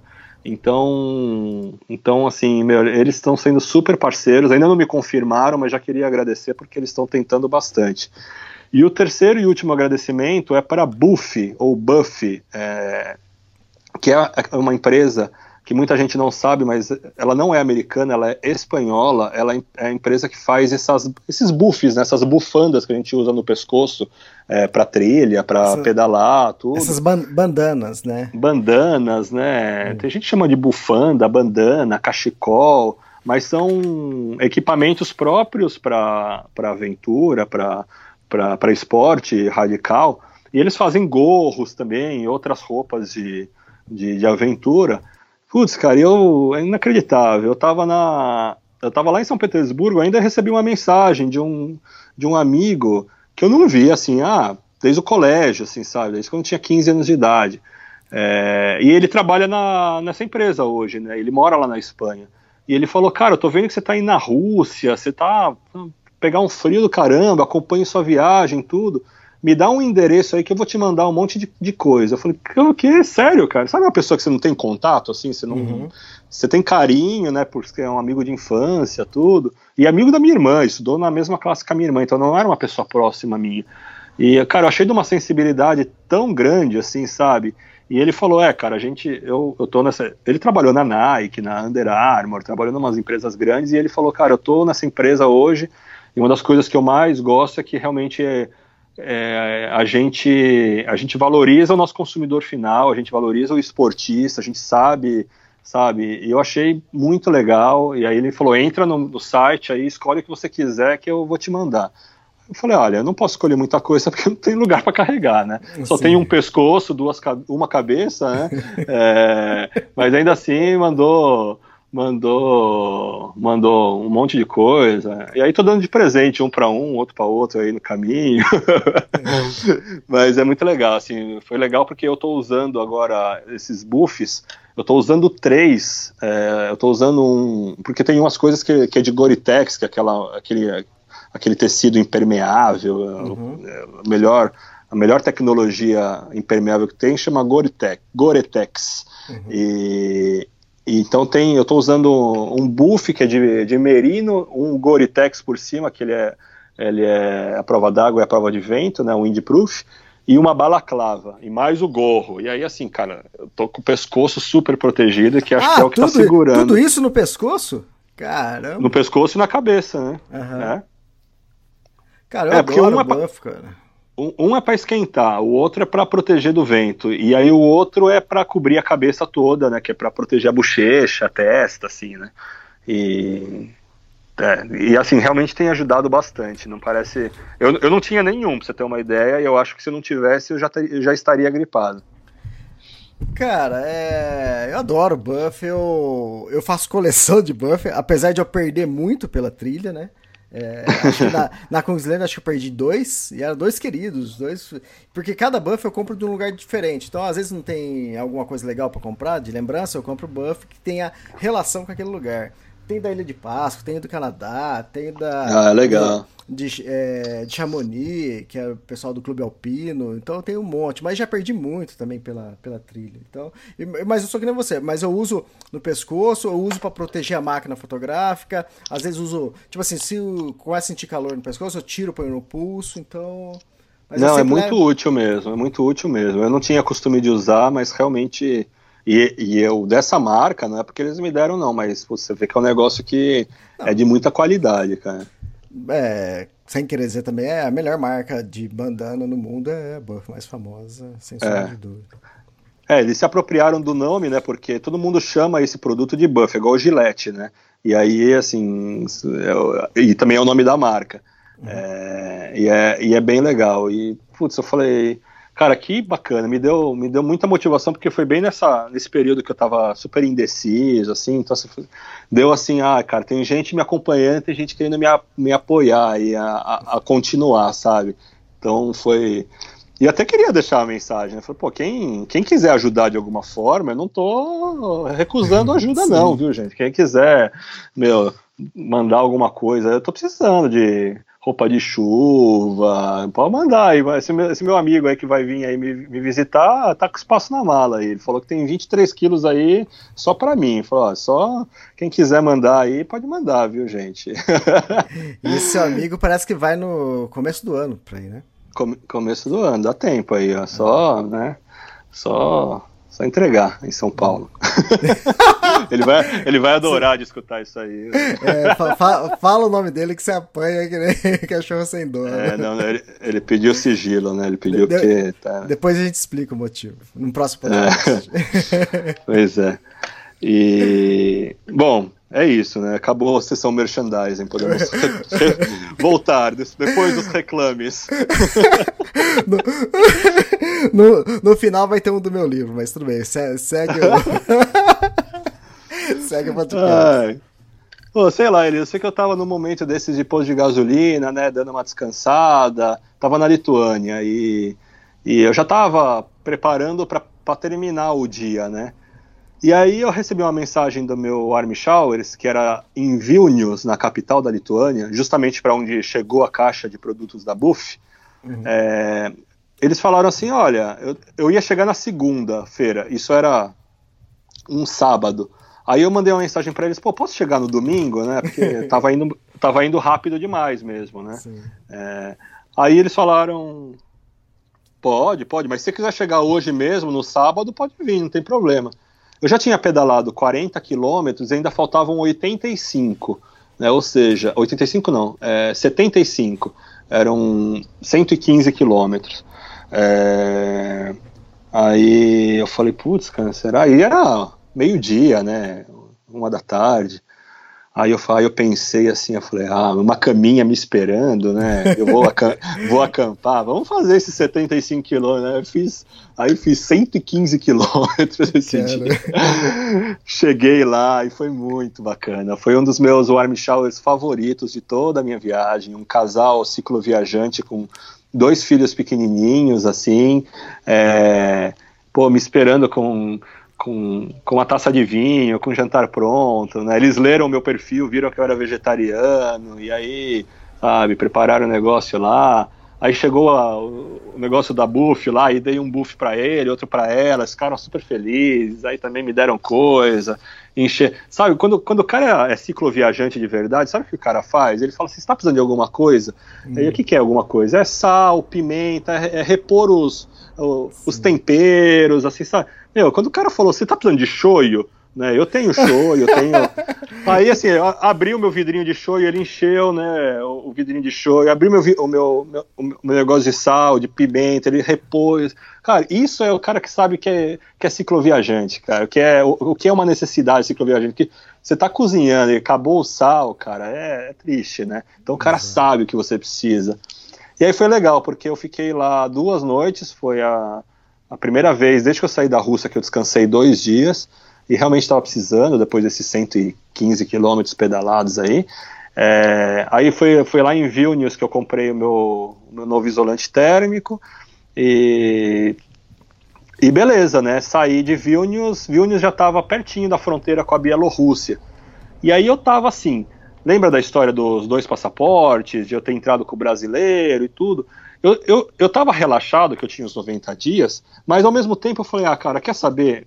Vamos fingir que eu tô com o israelense e vamos sair dentro do prazo, como se eu tivesse com o israelense, só para que chegar uhum. na hora lá da, da fronteira, né, não ter nenhum susto.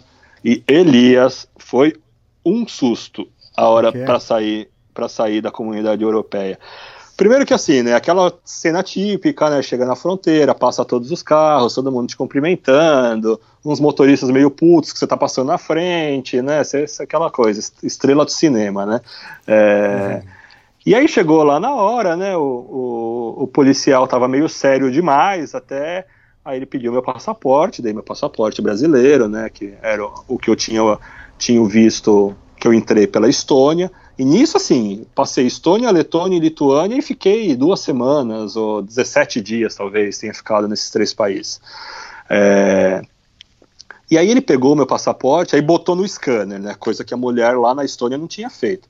Cara, Sim. ele botou no scanner, Elias, ele fez uma cara assim, tipo, ele arregalou Ixi. os olhos assim, e aí ele pegou o telefone, sabe, sabe quando você pega no susto, assim, tipo, meu, pra pedir reforço, assim, sabe? aí ele pegou, ele pegou o telefone, assim, ligou, e aí ninguém atendeu, aí ele bateu o telefone forte, assim, e aí, tipo, começou a olhar meu passaporte, página por página, e aí pegou o telefone de novo, e eu assim, né, é, suando frio, já tava frio, já tava tipo, tava acho que menos um ou menos dois graus. E eu não tinha colocado mais roupa ali, não tava preparado para ficar tanto tempo parado.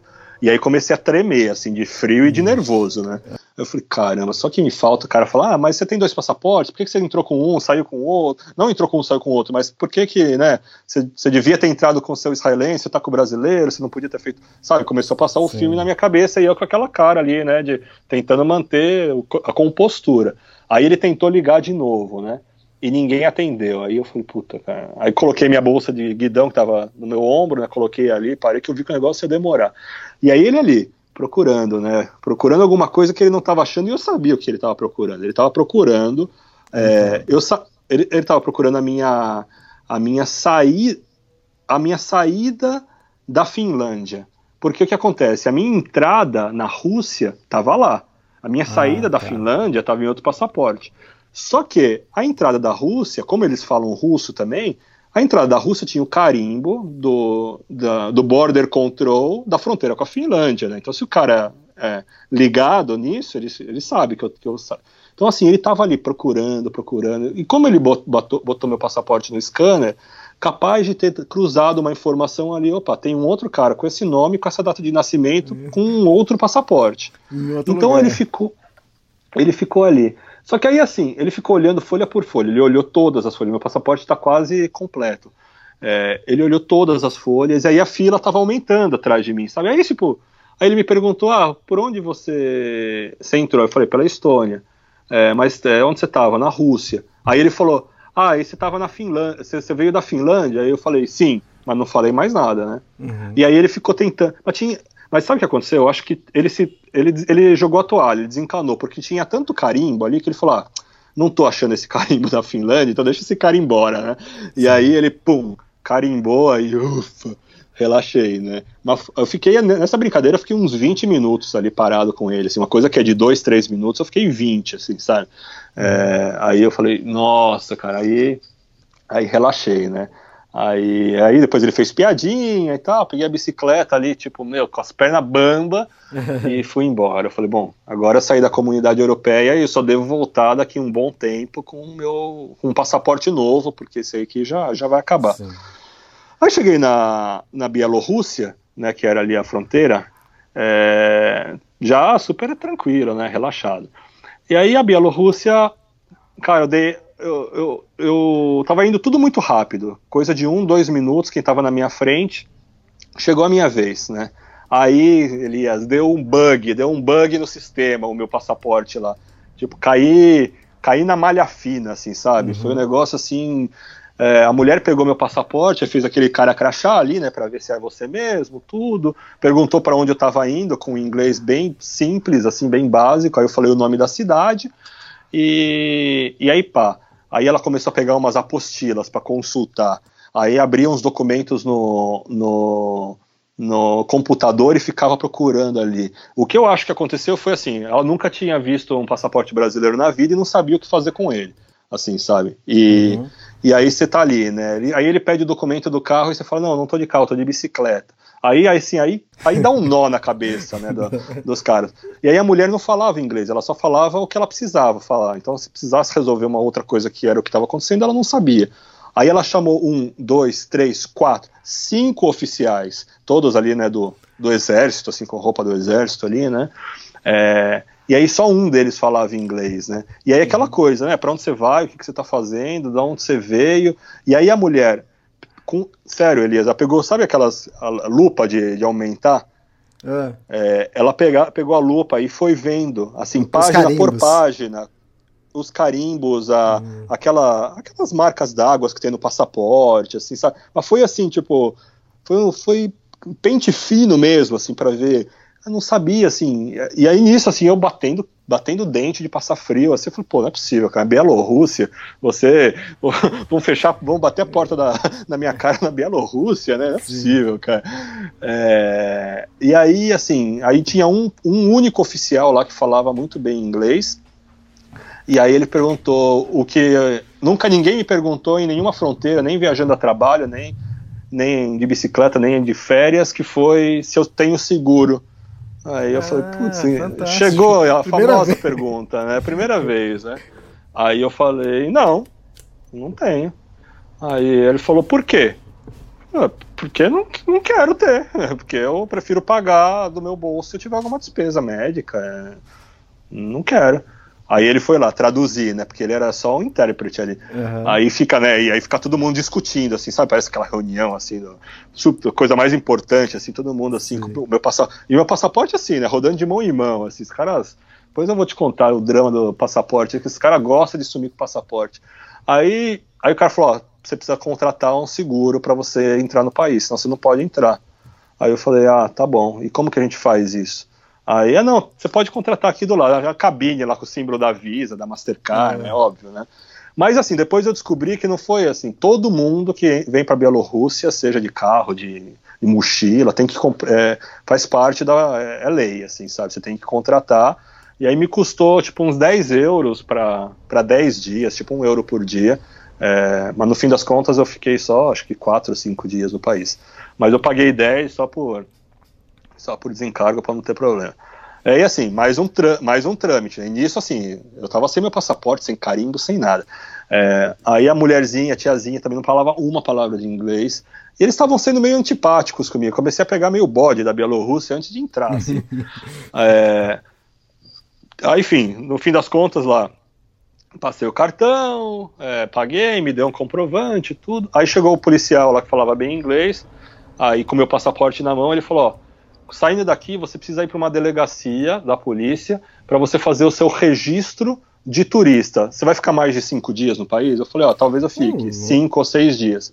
Aí uhum. falou, ah, então tá, porque se você ficar mais de cinco dias no país, você precisa fazer um, um cadastro é, de, de turismo e tudo. Eu falei, pô, mas vocês não podem fazer isso aqui, né? É... Aí ele falou, não, é na polícia. E eu falei, puta, que estranho, né? Mas eu falei, ele... aí eu falei assim, mas eles falam inglês lá? Aí o cara falou, não, falam, claro. Eu falei, fala, hum. fala caramba, né? Nem lá na fronteira os caras falam, ah, vai falar na delegacia. Aí, ah, fiquei muito puto, cara. Mas enfim, resumindo, deu tudo certo, me deram um passaporte, né? E aí falaram pra eu ir na polícia. E aí comecei a procurar lugar para acampar, assim, tava irritado, tava com frio, tava... Eu, eu cheguei super cedo na fronteira para sair cedo, porque eu gosto de, de entrar cedo quando eu cruzo fronteira, para achar um lugar, lugar para dormir. Aí já era final do dia, já tava super irritado e não achava nenhum lugar para acampar. É, aí, meu, comecei a falar com. Achei uma hospedagem de caminhoneiro, perguntei se tinha quarto. Aí tinha um quarto lá terrível, terrível, de fedorento, de sujo. aí, eu, aí eu falei pra senhora, eu falei, olha, posso, posso acampar aqui no jardim? É, eu falei que estava muito caro para mim, né? E realmente estava caro, custava tipo 10 euros para um muquifo, assim, sabe? Falei, ah, nem ferrando. Aí ela falou, não, mas vai estar tá frio e tal. Eu falei, não, se preocupa, filha, tá, tá comigo. Posso acampar? Posso. Aí fiquei lá, a mulher foi super gente boa, e eu entrei na internet, né? Ela me deu a senha do Wi-Fi. Aí fui pesquisar esse negócio de ir na polícia, né? Aí, assim, na verdade, você não precisa ir na polícia. Qualquer hotel você pode fazer essa. É tipo um registro de hóspede, assim, sabe? Que, sabe esses registros que a gente faz da, da embratura, assim, nos hotéis, quando você chega no Brasil, você, qualquer lugar do mundo? Então é um registro, só que é um documento oficial, assim, que serve para fronteira, né? Aí eu fui falar com a mulher lá, tudo com o Google Tradutor, né? Falar com a mulher lá, aí eu falei, olha, você pode fazer esse, esse, esse papel para mim, assim, é, eu perguntei se tinha aqui na polícia, ela falou, não, não, deixa que eu faço para você, eu, falei, ah, eu posso te pagar por isso. Eu não, não, a mulher foi super gente boa, me deu café, me deu, me deu pão. Aí eu comecei a sentir assim, ah, beleza, né? A, Bielo, a Bielorrússia, acho que foi só uma, foi só uma, uma sensação, uma sensação negativa, assim, né? No, no na, na entrada do país. E aí ela fez o, o papel para mim, tudo. Fiquei, fiquei, fiquei mais sossegado. Mas eu coloquei na minha cabeça, eu falei, ah, também não vou ficar vacilando com esse negócio de cinco dias aqui no país, não. Quer saber, vou tentar cruzar esse país em cinco dias para não ter que precisar dessa carta, porque vai que chega lá, não é isso, né? Esse cara começa a me enrolar. E aí, e aí fiz um plano de cruzar o país em cinco dias.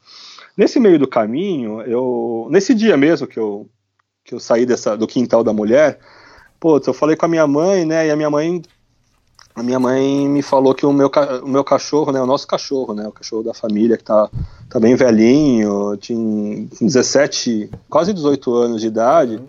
é, é, ele teve um AVC, né, e tava, a minha mãe tava sofrendo muito, né, porque, e eu tava sofrendo por ele, né, por ser meu cachorro, e também pela minha mãe, porque a minha mãe vive sozinha, é, ele é o companheiro, né, da, da minha mãe, assim, minha mãe, putz, cuidou a vida inteira dele, tudo, então, assim, bate, tudo, eu fiquei com o coração super apertado, assim, sabe, foi, tive um dia de bosta, assim, fui, pedalar, super triste, eu sei que ele tá velho, que ele, que ele tá doente, tudo, mas, tipo, ah, meu, sabe, quando, quando chega essas horas que começa a acontecer, você sofre, e eu, assim, né, tem gente que que não dá mínima para os cachorros, para animal de estimação, né? Mas tem para que, quem quem dá sabe que é como se fosse alguém da família, assim, que é um que é o meu caso. É, e aí, assim, eu tinha um arm shower para ir esse dia, mas eu tava meio abalado, assim, sabe? Eu tava, putz, tava muito triste. E, e aí acabei indo para um hotel é, na cidade seguinte, eu falei, ah, eu não, não tô numa pegada de, de ir para casa de alguém, ficar conversando, e preciso conversar com a minha mãe, com a minha irmã, sabe? É, e, e, esse cara que ia me receber nessa cidade, meu, era um cara muito estranho, assim, era um arm showers, aí mandei a mensagem para ele, ele falou, olha, se você não se importar em dividir a cama comigo, é, e com a bagunça que tá no meu apartamento, você pode ficar, né? Aí eu falei, ah, meu, olha, eu tenho meu colchão, se você não se importar de eu dormir no chão, tá tudo certo, né? Aí ele falou, ah, tá bom, você pode dormir no chão, então. Aí, sabe, eu achei meio estranho esse cara, aí eu falei, ah, meu, eu já não tava na, na, na vibe, né, de, de, de, de dividir minha, meu dia com alguém, então, eu falei, ah, não tô perdendo nada, aí fui pra um, fui para um hotel, né, estourei o budget do dia de novo, e aquela coisa, tudo, e, e aí fui lá conversar com a minha mãe, né, acompanhar o, o drama do Cadu, né, que é o, que é o meu cachorro. E, e beleza, né, aí seguiu, ele ficou internado aí uns dias, tudo. E aí voltei a pedalar, assim, aí as temperaturas começaram a cair, né, menos 4, menos 6, constantes. E aí teve um dia que eu tava pedalando, é, pedalei 52 quilômetros sem parar, e aí eu tava num posto de gasolina, assim, né, numa lojinha de conveniência, desfalecido, assim, cansado, né, é, recuperando a sensibilidade no pé, na mão, do frio, né, tava morto, assim. Aí chegou um cara, assim, super estranho, assim, já um tiozinho, né, ele olhou minha bicicleta, assim, sabe, sabe o... Sabe quando o Kiko é, vê o Chaves fazendo uma coisa mais legal e aí ele vai lá, vai volta e, e fica meio que sem acreditar, assim. Então ele tava assim, ele ia pra minha bicicleta, vinha, olhava para mim, via se, se era verdade tudo, e não uhum. falava uma palavra de inglês. E aí eu tava achando meio estranho aquilo. Aí ele pegou uma foto do celular dele mostrando ele de bicicleta, com a bicicleta toda uhum. montada, com, com mala, tudo. E aí ele falou, ah, sou eu, né? Aí eu uhum. entendi o que estava acontecendo, né? Ele estava se identificando, tudo. E, e aí ele falou, ah, espera aí, um, né? Ele fez umas mímicas, ah, espera aí. Aí, uns 10 minutos depois, ele voltou com um garoto que falava um pouquinho de inglês e tinha um celular que tinha tradutor. E ficamos ali conversando, e ele estava super, assim, animado de me encontrar, e ao mesmo tempo estava querendo me ajudar, estava preocupado com o clima, de eu estar pedalando nesse, nesse, nessa condição, chama Peter. É, e aí ele, eles falaram assim, olha, para onde você está indo? Eu falei, ah, tô indo para lá, para tal cidade. Aí ele falou, olha, eu, peraí, aí ele fez umas ligações, olha, consegui um lugar para você ficar aí. É, daqui uma hora e meia, duas horas, a gente se encontra lá na estrada, na, na entradinha, marcamos no mapa. Falei, ah, maravilha, né? Eu não vou recusar uma, uma cama, um banho quente, jamais, né? Nessas condições ainda. É, só se tiver que dividir a cama com outro cara, né? Aí, aí eu recuso. é, e aí, aí pedalei, né? Deu 80 quilômetros no total, aí cheguei lá e o cara falou: ó, nada feito, o cara não vai poder te receber. E hoje, assim, né? Não posso ficar parado, preciso pedalar porque tá muito frio. Aí eu agradeci, falei: não, não, peraí. É, aí fez outra ligação, e falou: não, já tem um outro lugar, é, mais 10 quilômetros. Aí deu quase 100 quilômetros no total. É, aí cheguei na casa de um tiozinho, assim, um senhorzinho, casa de campo, assim. É, aí eu senti, pô, esses caras são do bem mesmo, assim, sabe? Eu falei, pô, era um senhorzinho de 80 anos de idade, abriu, né? Me deu a, a cama, me deu chá na hora, eu tava tremendo de frio esse dia. É, me deu chá, né? Pô, já me coloquei mais roupa. E aí eu, eles falaram: Ah, você se importa de dar uma entrevista para um jornal local? Eu falei: Não, mas aí chegou a repórter, me entrevistou, é, tirou foto, Caramba. tudo. Putz, foi mó legal, cara. Assim, nossa. E aí foi foi assim, a Bielorrússia de uma maneira geral foi muito legal. As pessoas, tirando as fronteiras, que os, os militares, né, que são super super. Mas, eu, eu, eu, não pesquisei muito, não tive tempo de pesquisar, mas a Bielorrússia tem alguma coisa, é, ou algum resquício soviético forte, ou alguma coisa militar assim, mais, mais complicada que os outros países vizinhos aqui. É, porque eles têm uma, uma, uma coisa assim com com você vê muito militar na rua assim. E ele é uma coisa com o passaporte, né? Ah, se qualquer coisa, me dá seu passaporte, você vai no hotel, o cara some com seu passaporte, te dá depois de três horas, você fica naquela coisa, meu, passaporte não, né? É. Não some com o meu passaporte. E aí foi isso, eu cheguei nessa casa, foi muito legal, relaxei, né? Porque eu não estava tendo comunicação de verdade com esses caras. Eles, eu estava entendendo que eles queriam me ajudar. Mas quando eles me deram a cama, tudo, falei, ah, que maravilha, me deu comida, aí me perguntou se eu comia tudo, falei, ah, se, se der para trazer alguma coisa sem carne, eu agradeço. É, aí me trouxeram lá, e putz, foi mó legal. Aí os caras foram embora, eu fiquei só com o senhorzinho, né?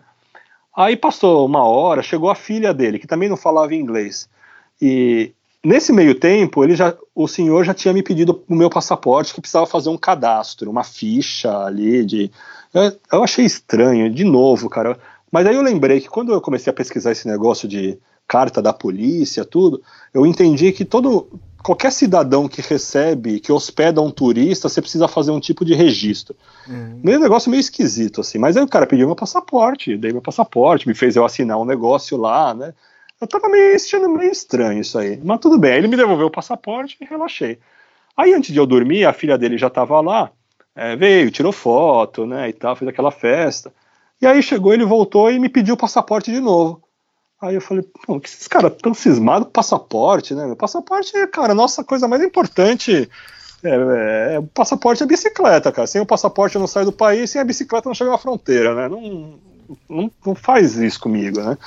Aí tudo bem, né? O cara tava me dando casa, comida, né? É, lavei roupa, tomei banho. Falei, ah, beleza, né? Deixa eu dar o passaporte. E aí ele deu a entender que ia ficar com o meu passaporte até de manhã, né? Falei, pô, pra que isso, né, cara? Tipo. E aí eu, eu entrei numa neura, Elias, entrei numa neura, eu falei, cara, não é possível, cara, tem alguma coisa errada. O que, que esses caras querem meu passaporte? Já pediu uma vez, pediu de novo, agora não vai me devolver o passaporte. O que esses caras vão fazer? Se o cara derrama uma, uma jarra de, de, de café em cima do meu passaporte, cara. Se o cachorro come passaporte, ou se sei lá, essa mulher filha dele aí vai clonar meu passaporte, vai. Bom, é, sabe? era uma forma de segurar você lá, você não fugir, roubar alguma coisa e embora, não é? É, eu também pensei isso, não tinha nada para roubar ali, sabe? Então, meu, eu fiquei, só que eu fiquei, eu fiquei numa neurose, aí eu, meu, passou uma meia hora, eu bati na porta lá, Aí eu perguntei, pô, você tá precisando de mais alguma coisa, alguma informação minha, tudo? Posso pegar meu passaporte de volta? Aí a filha dele tava lá ainda, fez um sinal, não, não, amanhã você pega, né? Tipo, aí eu falei, putz. Aí eu fiquei, cara, eu fiquei rolando na cama, assim, acho que umas duas horas. Eu falei, cara, tá errado isso, tá errado, vai dar Clo- merda. Essa, Clonaram o seu passaporte. Tem uns essa mulher 10 vai embora Israel. com o meu passaporte. Vai chegar amanhã de manhã, o cara vai falar, ah, meu, me paga 100 euros aí, senão eu não te devolvo o seu passaporte. Sabe, tem uma, umas idiotice na cabeça, assim, sabe? Aí eu falei, cara, o cara tá me. Veio a repórter aqui, o cara tá me dando casa, fez jantar pra mim, arrumou a cama, sabe? Falei, ah, Israel. Aí, assim, numa dessa, eu fui no banheiro, aí eu ameacei bater na porta de novo e pedir o passaporte. Eu falei, puta, mas isso aí vai dar merda, né, cara? Já pedi uma vez, os caras vão achar que eu tô desconfiado deles, né? Aí nisso que eu voltei, tava voltando, assim, aí eu bati com a cabeça no escuro, assim, bati na uma, a quina de, do armário lá, e eu falei, aí eu falei, ah, tá vendo? Você parar de ser idiota, assim, né, meu? Vai dormir, esquece esse negócio do passaporte, amanhã você pega o passaporte e vai embora. Mas, cara, eu dormi porque eu bati a cabeça e eu, eu entendi como um sinal. Mas eu, eu acordei dia seguinte, arrumei tudo rápido e assim, só esperando o meu passaporte. Aí o tiozinho veio, mas um tiozinho de 80 anos de idade, cara, chegou lá com o meu passaporte, deu meu passaporte, eu falei, ah, tá vendo, cara, você fica desconfiando das pessoas e tudo, mas é. Eu não sei, cara. A Bielorrússia tem uma coisa militar aí, os caras têm um negócio com passaporte, eles gostam de guardar passaporte, deve. Sei lá o que, que eles fazem, né? Tô louco pra renovar esse passaporte logo pra. tiver clonado pra desclonar. Sim, sim. Ai, cara. Mas aí foi isso, foi. Foi engraçado. No fim das contas, eu fiquei muito, muito grato a- a- ao povo bielorrusso, assim, sabe? Eles foram muito atenciosos, é, muito respeitosos na, na estrada, assim, sabe? Em um monte de lugar, em posto de gasolina, me tiravam selfie comigo, me emprestavam, roteavam sinal de celular, sabe, pra, pra mim. É, pô, foi, foi, foi bem legal. É, e aí, assim, eu tava, tava pra sair já da Bielorrússia, tava quase completando esses cinco dias aí de, de viagem, e aí tava a neve já tava chegando, assim, já sentia, tava bem mais frio já, é, já passando nos menos 5, menos 6, e aí não tava, não tava me sentindo ainda muito confortável para acampar, nem nem tava achando nenhum lugar assim apropriado, assim, sabe? Legal. Fosse mais reservado, tivesse alguma cobertura para e aí eu fui para um fui para um hostel, é, acho que foi uns 5, 6 euros, é, foi a minha última cidade antes de sair da Bielorrússia. E aí tava lá, tomei banho, né, fiz meu jantar dentro do quarto do hostel, né, que é aquela coisa, né, já que tá pagando para dormir, não vamos pagar para comer, né? Então, então monto o fogareiro dentro do quarto mesmo, fico Fico torcendo para não, não disparar o sensor de fumaça do quarto. mas, mas nunca disparou, sempre dá certo. Aí fiz. Que fogareiro que Fiz você tá meu usando, Israel? Fogareiro, É. eu uso da MSR, é aquele de gás butano só, de rosca. Tá, mas é, é só aquela espiriteirinha, né? Sem... Aí você coloca a panela em Só- cima. Ah, sim, sim, isso. Ele é super pequenininho, cara. Nossa, Ah, tá. minúsculo. Tamanho do- de um dedo. É, e ainda Eu mais pra ambientes fechados assim, melhor ainda, né? Porque se for É. externo, você põe aquela é, proteção em volta, é isso? Ou nem precisa? Isso, eu tenho aquela proteção de alumínio, mas nunca uso, sim. Nunca Ah, é? uso. É. Mas o. Ah, tem um monte de gente que fala, ah, que a maioria dos viajantes de bicicleta viajam com aquele bicombustível lá que vai gasolina também, naquela garrafinha, tudo. Sim. Não sei, eu não gosto daquele. Eu nunca usei, mas não sei, tem um. Não gosto. Também não cozinha. Acho que dá mais manutenção, suja mais. E eu, assim, eu sempre ando com dois botijõezinhos de gás, assim. Isso. Eu chego numa cidade grande e eu já vou comprar um, um backup, nunca me faltou.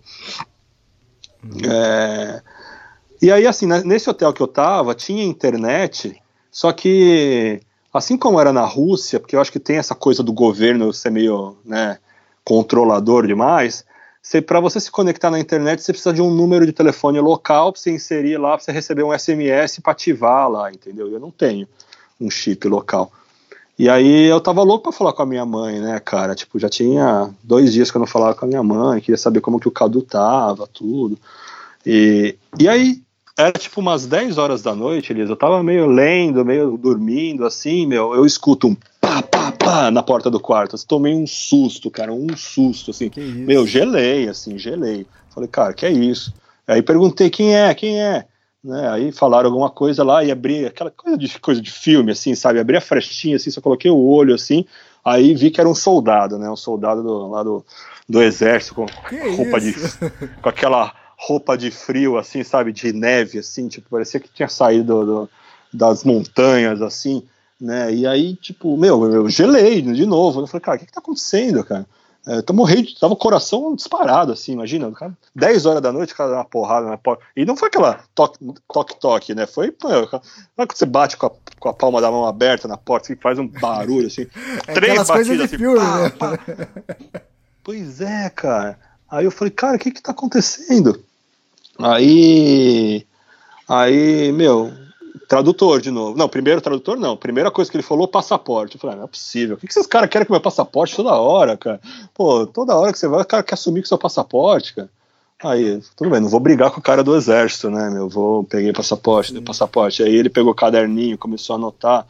Aí começou a me perguntar coisas, não entendia nada. Daí ele também não tinha celular ali. Eu falei, meu. É, aí peguei o celular. Ele queria saber o que, que eu estava fazendo no país, para onde eu ia, da onde eu vim, Uhum. se eu estava trabalhando, se eu estava espionando, se eu estava, sabe? Aí falei, não, tô viajando de bicicleta, olha aqui a minha bicicleta, meu filho. Aí mostrei o Instagram, mostrei foto, mostrei. é, quase que eu toquei o podcast para ele ouvir ali, né? É, e aí, aí beleza, né? Aí devolveu o passaporte, né? Voltei. Aí voltei ali a, a ler o livro.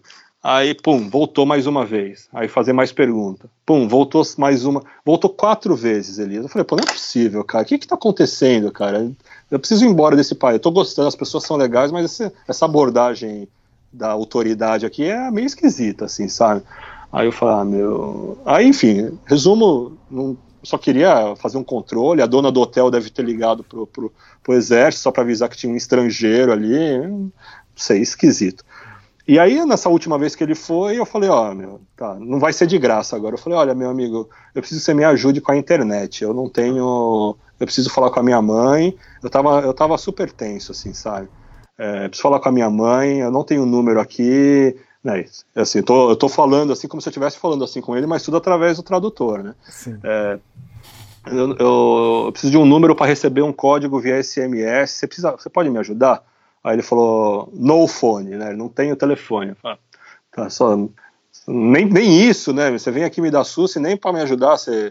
Mas aí passou uns dois minutos, ele voltou com uma senhora, que acho que era a dona do hotel, e aí ela me deu o código, ela me deu o número, aí consegui conectar na internet. Ah, e aí falei com a minha mãe, cara, e meu cachorro tinha acabado de falecer, cara, e foi, ah, foi muito triste, Elias. Foi, foi mó barra, na real, cara, porque. Ah, como eu te falei, né, meu? Às vezes a, a- se perder um, um cachorro, um gato, pra quem não é ligado muito animal, não é só. Não é um grande acontecimento, mas pra mim era, cara. Assim, meu cachorro de 18 anos quase. É, companheiro da minha mãe, assim, né? Que a minha mãe cuidava como, como um filho e sofreu pra caramba esses, esses anos todos com ele doente e tudo. E aí preocupado com a minha mãe também, né? Minha irmã mora fora, eu tô viajando, a minha família é pequena, não, não tem nenhum parente assim próximo, assim, sabe? É, e aí, a puta, foi mal difícil, cara. Aí foi aquela, aquela, aquela choradeira, aquela tristeza e é, foi, foi, foi, Foi. foi triste. É, foi, foi, um, foi um momento difícil, assim, sabe? Aham. Tive vários dias, assim, até hoje, né? Tipo, assim, lembra, assim, fico, fico triste, apesar de, né, já tá no fim da vida, apesar Sim. de saber que a, a vida termina em morte, né? Assim, é o ciclo natural da, da, do- do- dos animais, né? Da gente, dos, dos, dos seres vivos. Mas chega nessa hora a gente sofre. né? Quando você está viajando depois de muito tempo e também fica mais sensível a algumas coisas e foi bem difícil, foi bem difícil. é, e, e beleza, né? Conversei com a minha mãe e já tivemos vários dias assim também conversando bastante tudo. É, e para minha mãe assim muda muita coisa assim, porque era como eu te falei, era a rotina dela de levar para passear, de, de cuidar tudo e então para mim e para minha irmã bate essa preocupação com a minha mãe, pô, e aí, como que vai ser, né, agora a vida dela? Que minha mãe é dona de casa, ela não não trabalha, então assim, vai dar um, vazio maior na vida dela assim, né? Então, essas, essas situações é difícil estar longe, assim, sabe? Não poder ir dar um abraço e, e, e dar um conforto, tudo. E sem falar o nosso lado, o meu lado de estar tá longe também, e ter o meu lado que precisa de um conforto também, sabe? Não ter. E, enfim, né? Aí cheguei. Deixa eu aproveitar é, que a gente abriu, antes de começar o podcast, você publicou lá no seu Stories que o pessoal fazer pergunta. E não sei se você conhece, é, lógico que tô falando isso já brincando, o Rogério Artoni mandou uma pergunta. Fala que quem que é o Rogério, Israel? Pô, o Rogério é o meu melhor amigo, cara. O Rogério começou a minha, me, me apoiou muito na, na minha viagem, né? Quando eu decidi fazer a viagem, eu fiz o Vale Europeu em 2015, e aí voltei do Vale Europeu, ia passar as férias com ele, com a família dele, a gente ia acampar lá na região serrana do Rio, e foi ali que eu decidi fazer a viagem. Eles foram os primeiros a saber e me apoiaram muito, ele, a esposa dele, os, os sogros dele, assim. E ele viajou, começou a viagem comigo no Uruguai. É, o Rogério foi a pessoa que eu mais vi, assim, né, desde que eu saí do Brasil, porque a gente viajou junto o Uruguai inteiro de bicicleta, ele pedalou comigo, foi a primeira cicloviagem dele, a primeira vez que ele fez um, algo do tipo.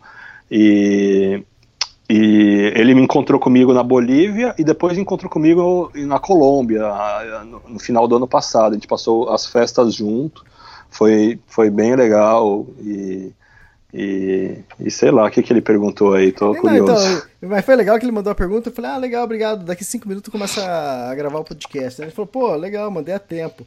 E ele mandou, eu Legal, agradeci, mas eu não sabia quem era, não lembrava. E eu, quer dizer, a gente já falou dele aqui nos podcasts uhum. várias, várias, vezes, mas eu não tava ligando a pessoa ao personagem, entende? E é, o seguinte, ele mandou a pergunta que tá relacionada com o que você acabou de falar agora, né? É, como é lidar com as saudades e as questões ligadas à família durante a viagem? Ah.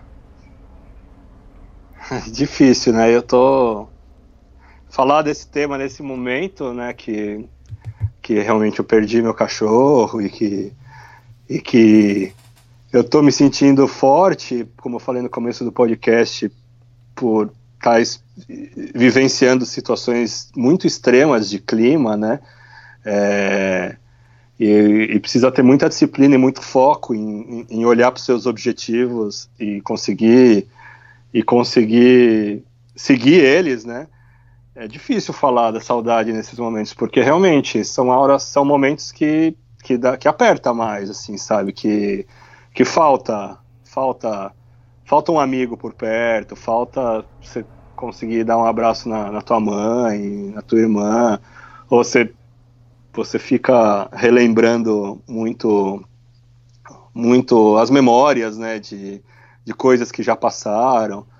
É, mas eu eu tenho uma, uma opinião que eu escrevi um dia desses, acho que depois que o Cadu morreu, que a, a estrada a estrada ensina muitas coisas e, e uma das principais coisas é, é olhar para frente, assim, sabe? É, é, independente independente da experiência ser muito boa ou muito ruim ou muito difícil, não gosto de chamar de ruim, a gente tem que olhar para frente, não olhar para trás, porque por exemplo, na minha viagem, eu tenho experienciado, eu tenho vivenciado coisas muito boas, como eu já falei várias vezes aqui, como a coisa, o dia mais lindo, o lugar mais bonito, a coisa mais, né? E realmente, mas eu não gosto de, de ficar relembrando isso, assim, eu não sei, essa, essa nostalgia, essa coisa, não sei, talvez um dia lá na frente, mas eu acho que assim, a vida ela é tão dinâmica, a gente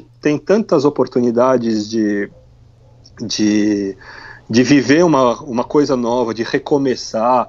Por, não sei, quando a gente se apega muito numa, numa memória, seja ela muito boa ou, ou, ou algo mais difícil, eu não sei, eu sinto que a, a, nossa energia acaba baixando, a gente acaba acaba sendo meio sugado, assim, sabe? Então, eu, para mim, quando o Cadu, quando o Cadu morreu, é, tive, óbvio, um, uns dois dias que eu fiquei chorando, que eu fiquei triste, que eu fiquei preocupado com a minha mãe, que eu fiquei pensando na vida.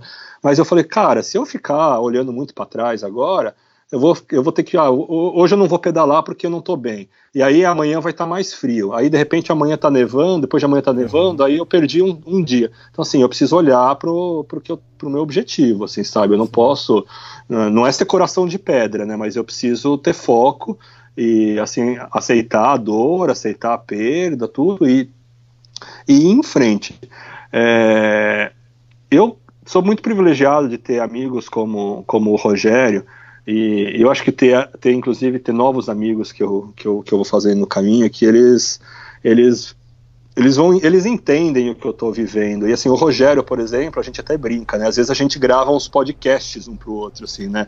Eu, eu grava aperta o botão do rec lá sai gravando quando vai ver tem meia hora de áudio assim sabe? Caramba. e assim e aí ele ouve quando ele está no trânsito, eu ouço quando eu estou pedalando, e assim, a gente vai se atualizando, a gente vai conversando, tudo. Mas eu, eu acho que a viagem, que desde o início tinha um propósito assim interior muito forte, ela vem se desenvolvendo dessa forma também, sabe? Eu acho que eu também venho me expandindo de uma. Eu gosto muito dessa palavra expansão, assim, sabe? Que é como é como se você resistir mais, como você redefinir os seus limites de, de, de resistência, de resiliência. E eu sinto que a minha expansão é, e, afetiva, emocional, ela também está muito maior. Então, assim, eu sinto que eu tenho eu tenho dosagens é, muito muito ideais na questão é, emocional, assim, sabe, do, dos amigos, da família. É óbvio que eu sinto, não é a mesma coisa de fazer uma videochamada, ou ler uma mensagem, ler um áudio, mas eu também sei que às vezes você tá aí, tá todo mundo aí no corre-corre da cidade, da vida normal, e às vezes seu melhor amigo tá aí do lado, mas você não consegue ter um tempo para ele, sabe? Sim. Tá todo mundo meio ocupado. Quantas vezes, né? Eu morava no Rio, os meus é, grandes amigos, né? Tipo, estão em São Paulo. E assim, às vezes eu ia para São Paulo, cara, não conseguia ter um tempo de qualidade com eles. Então, eu sinto que através de, de alguns momentos como esses, eu consigo consigo estar próximo das, das pessoas importantes para mim. E de, uma, de um jeito ou de outro, o podcast ajuda também, sabe? Porque tem gente que, que acaba não me mandando tanta mensagem, não me liga e tudo mais, escuta o podcast. É, o Emílio, que é um cara que você conheceu lá na, na Adventure Sports Fair, é um grande amigo também. E assim, ele escuta os podcasts e é uma forma das pessoas saberem o que está acontecendo comigo. Assim, então, assim, não é fácil, Elias, falar que é fácil, não é, mas eu. Cara, eu sou um nômade, eu não é, não é desde hoje que eu sou. Eu sou um nômade faz muito tempo, assim, sabe? Quem me conhece sabe. Eu não paro quieto. Eu sou, tô, desde 2010 eu tô, eu tô pulando de engalho em galho, viajando o mundo a trabalho, mudando de casa, mudando de cidade, mudando de país. Então, assim, eu, eu, eu tô acostumado com isso, assim, mas falta, faz falta dar aquele abraço, assim, sabe, de olhar no olho, isso faz, assim, mas acho que, né, vai chegar a hora. Sim, é. Comigo eu acho que eu sou meio durão também. Eu acho, ah, não, não tem problema, daqui a pouco eu tô de volta, não sei o que tem, mas tem aqueles momentos que você fala, pô, cara, puta saudade, cara, puta saudade. É... A gente tenta fazer durão, mas nem sempre dá. É, para mim, eu falei de objetivo, de ter foco e disciplina nessas condições meteorológicas. É, tem me ensinado muito assim também, porque realmente eu, eu faço essas piadas, ah, a cidade de São Petersburgo, ou a cidade grande, te distrai muito, te tem muita. Tem. O que acontece? Assim, quando, toda vez dentro de uma expedição, quando você vai para uma cidade grande, ela te joga novamente num lugar comum, assim, que, que, que você estava acostumado a frequentar antes. Te dá uhum. mais conforto, mas ao mesmo tempo te dá um vazio, porque não é o seu conforto que você tinha antes, as, suas, as pessoas que você queria que tivesse não estão ao seu redor, você conhece gente nova, mas ao mesmo tempo você não se encaixa com elas, assim, sabe? Você não dá, porque você não pertence àquele lugar. E as pessoas tipo, te olham de uma maneira estranha, porque você não é um, você não mora ali, você não trabalha, você está viajando.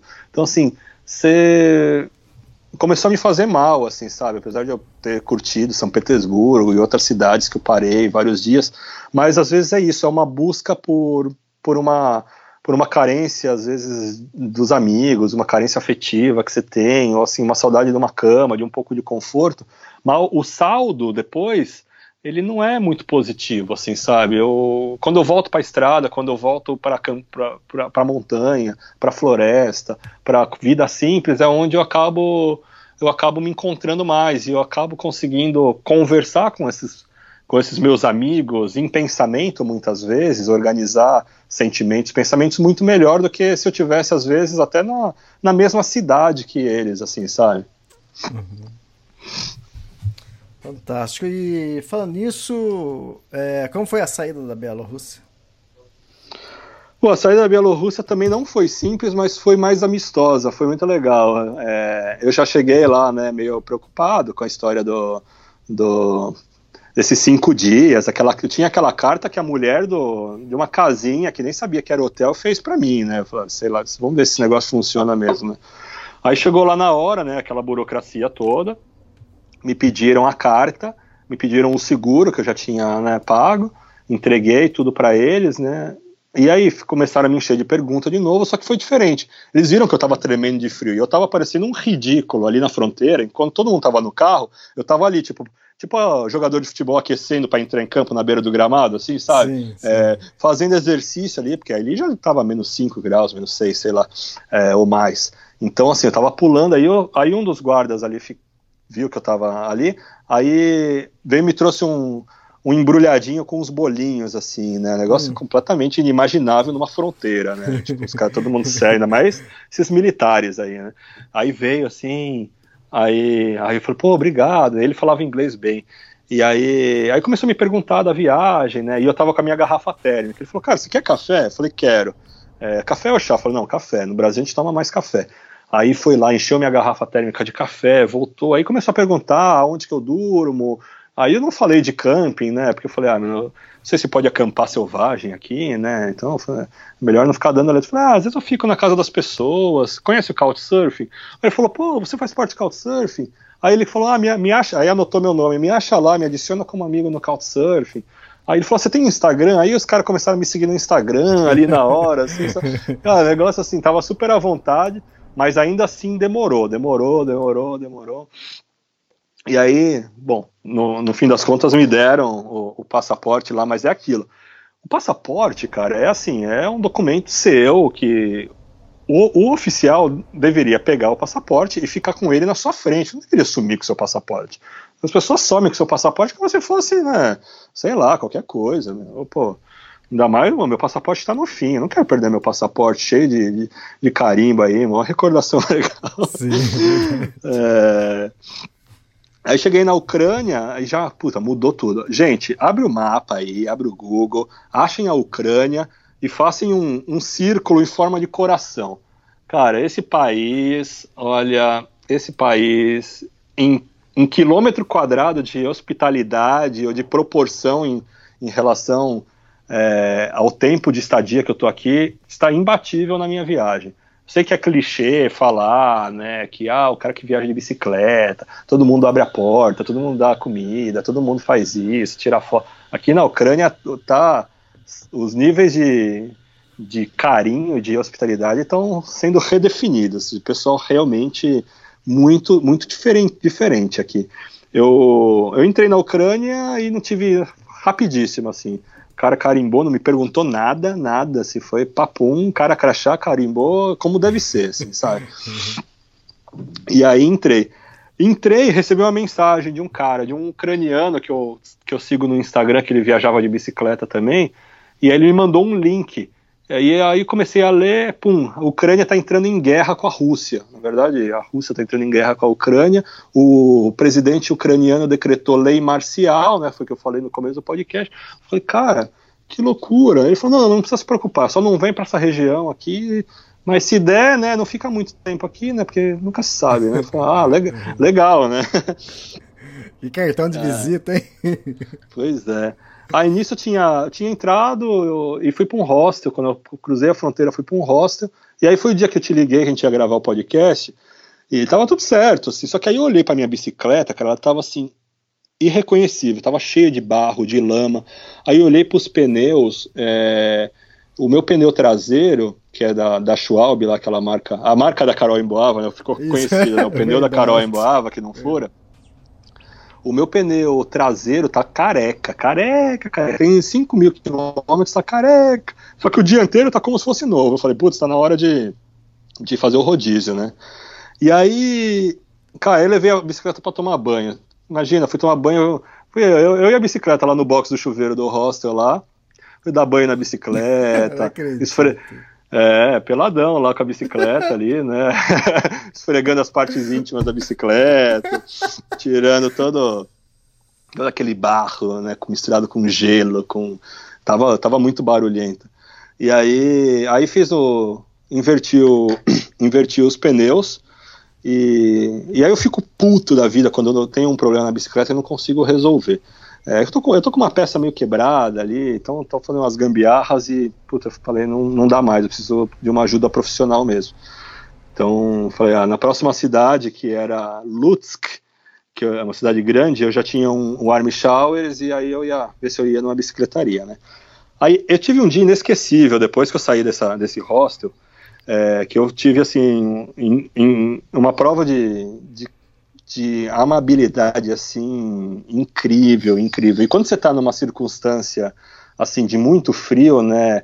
E aí no meu caso também com um pouco um pouco assim abalado ainda emocionalmente, assim preocupado com a minha mãe, né? Triste pelo cachorro e tudo. Então essas coisas têm um, um, uma força maior assim. E eu tava, como eu falei, nesses dias de muito frio, tem dia que eu pedalo 40, 50 quilômetros sem parar é, até achar um posto de gasolina que eu possa entrar e descansar um pouco e me aquecer. E esse dia não tinha nada no caminho, tipo, acho que eram 70, 80 quilômetros sem nada no caminho. E aí, aí eu vi uma igrejinha assim fora da estrada, eu falei, ah, deixa eu ver lá se tem uma, alguma coisa, se tem alguém que pode me abrir, né, enfim, só para dar uma descansada. Aí bati lá na porta, não tinha ninguém, tudo. Aí peguei minha garrafa térmica que eu tinha café ainda. Aí, em cima da bicicleta ainda, né, sem sair da bicicleta, comecei a tomar e nisso apareceu uma senhorinha, assim, né, com, com um rapaz. Mas sabe aquela comunicação visual, assim, que em fração de segundos todo mundo se entende ali? A uhum. mulher, meu, me pegou pelo braço, me levou para casa dela, né, é, não me pediu passaporte. é, não, é, me, me, eu, eu tava com bastante frio, assim, sabe? Porque eu tinha parado. É, e eu tava com fome, precisava comer, e não, só que não dá para parar, sabe? Assim, putz, é foda. Tem muitos dias que eu pedalo com fome até conseguir achar um lugar para parar. E aí essa mulher me, cara, me levou para dentro da casa dela, me sentou na poltrona, cara, em, eu, pisque, eu pisquei o olho, abri, tinha um prato de sopa na minha frente, é, me trouxe uma xícara de chá, e aí, aí apareceu o, o, o filho dela lá, né, que era um rapaz, sei lá, de uns 20 anos, é, falava três palavras em inglês, mas ele sabia usar o tradutor, né? E aí começamos a falar tudo, aí eles tinham internet lá, e eu vi que tinha o YouTube na TV, né? E era uma assim, era uma casa bem pobre, bem simples, no meio da, do nada, assim, mas tinha internet, uma Smart TV ali. E aí eu vi o YouTube, aí eu falei, ah, deixa eu tocar os meus vídeos, né, dar um play nos meus vídeos de viagem aqui. Aí os caras ficaram ali, né? Ai, você, né? Ficaram, parecia que era celebridade ali. Aí ficaram vendo, né? E aí tiramos foto, e aí começaram a me contar do país. Aí eles, eles fazem colheita de cogumelo, né? Tem muito cogumelo nessa região. E e aí me trouxe um saco de, de cogumelo desidratado para eu levar, maçã. Aí eu liguei para minha mãe, né? Fiz uma videochamada com a minha mãe. Cara, assim, eu chorei, chorei de. Cara, imagina, você pega uma pessoa na rua, assim, e te leva para cá, para dentro da tua casa, sem falar com ela, e te dá a comida, assim, sabe?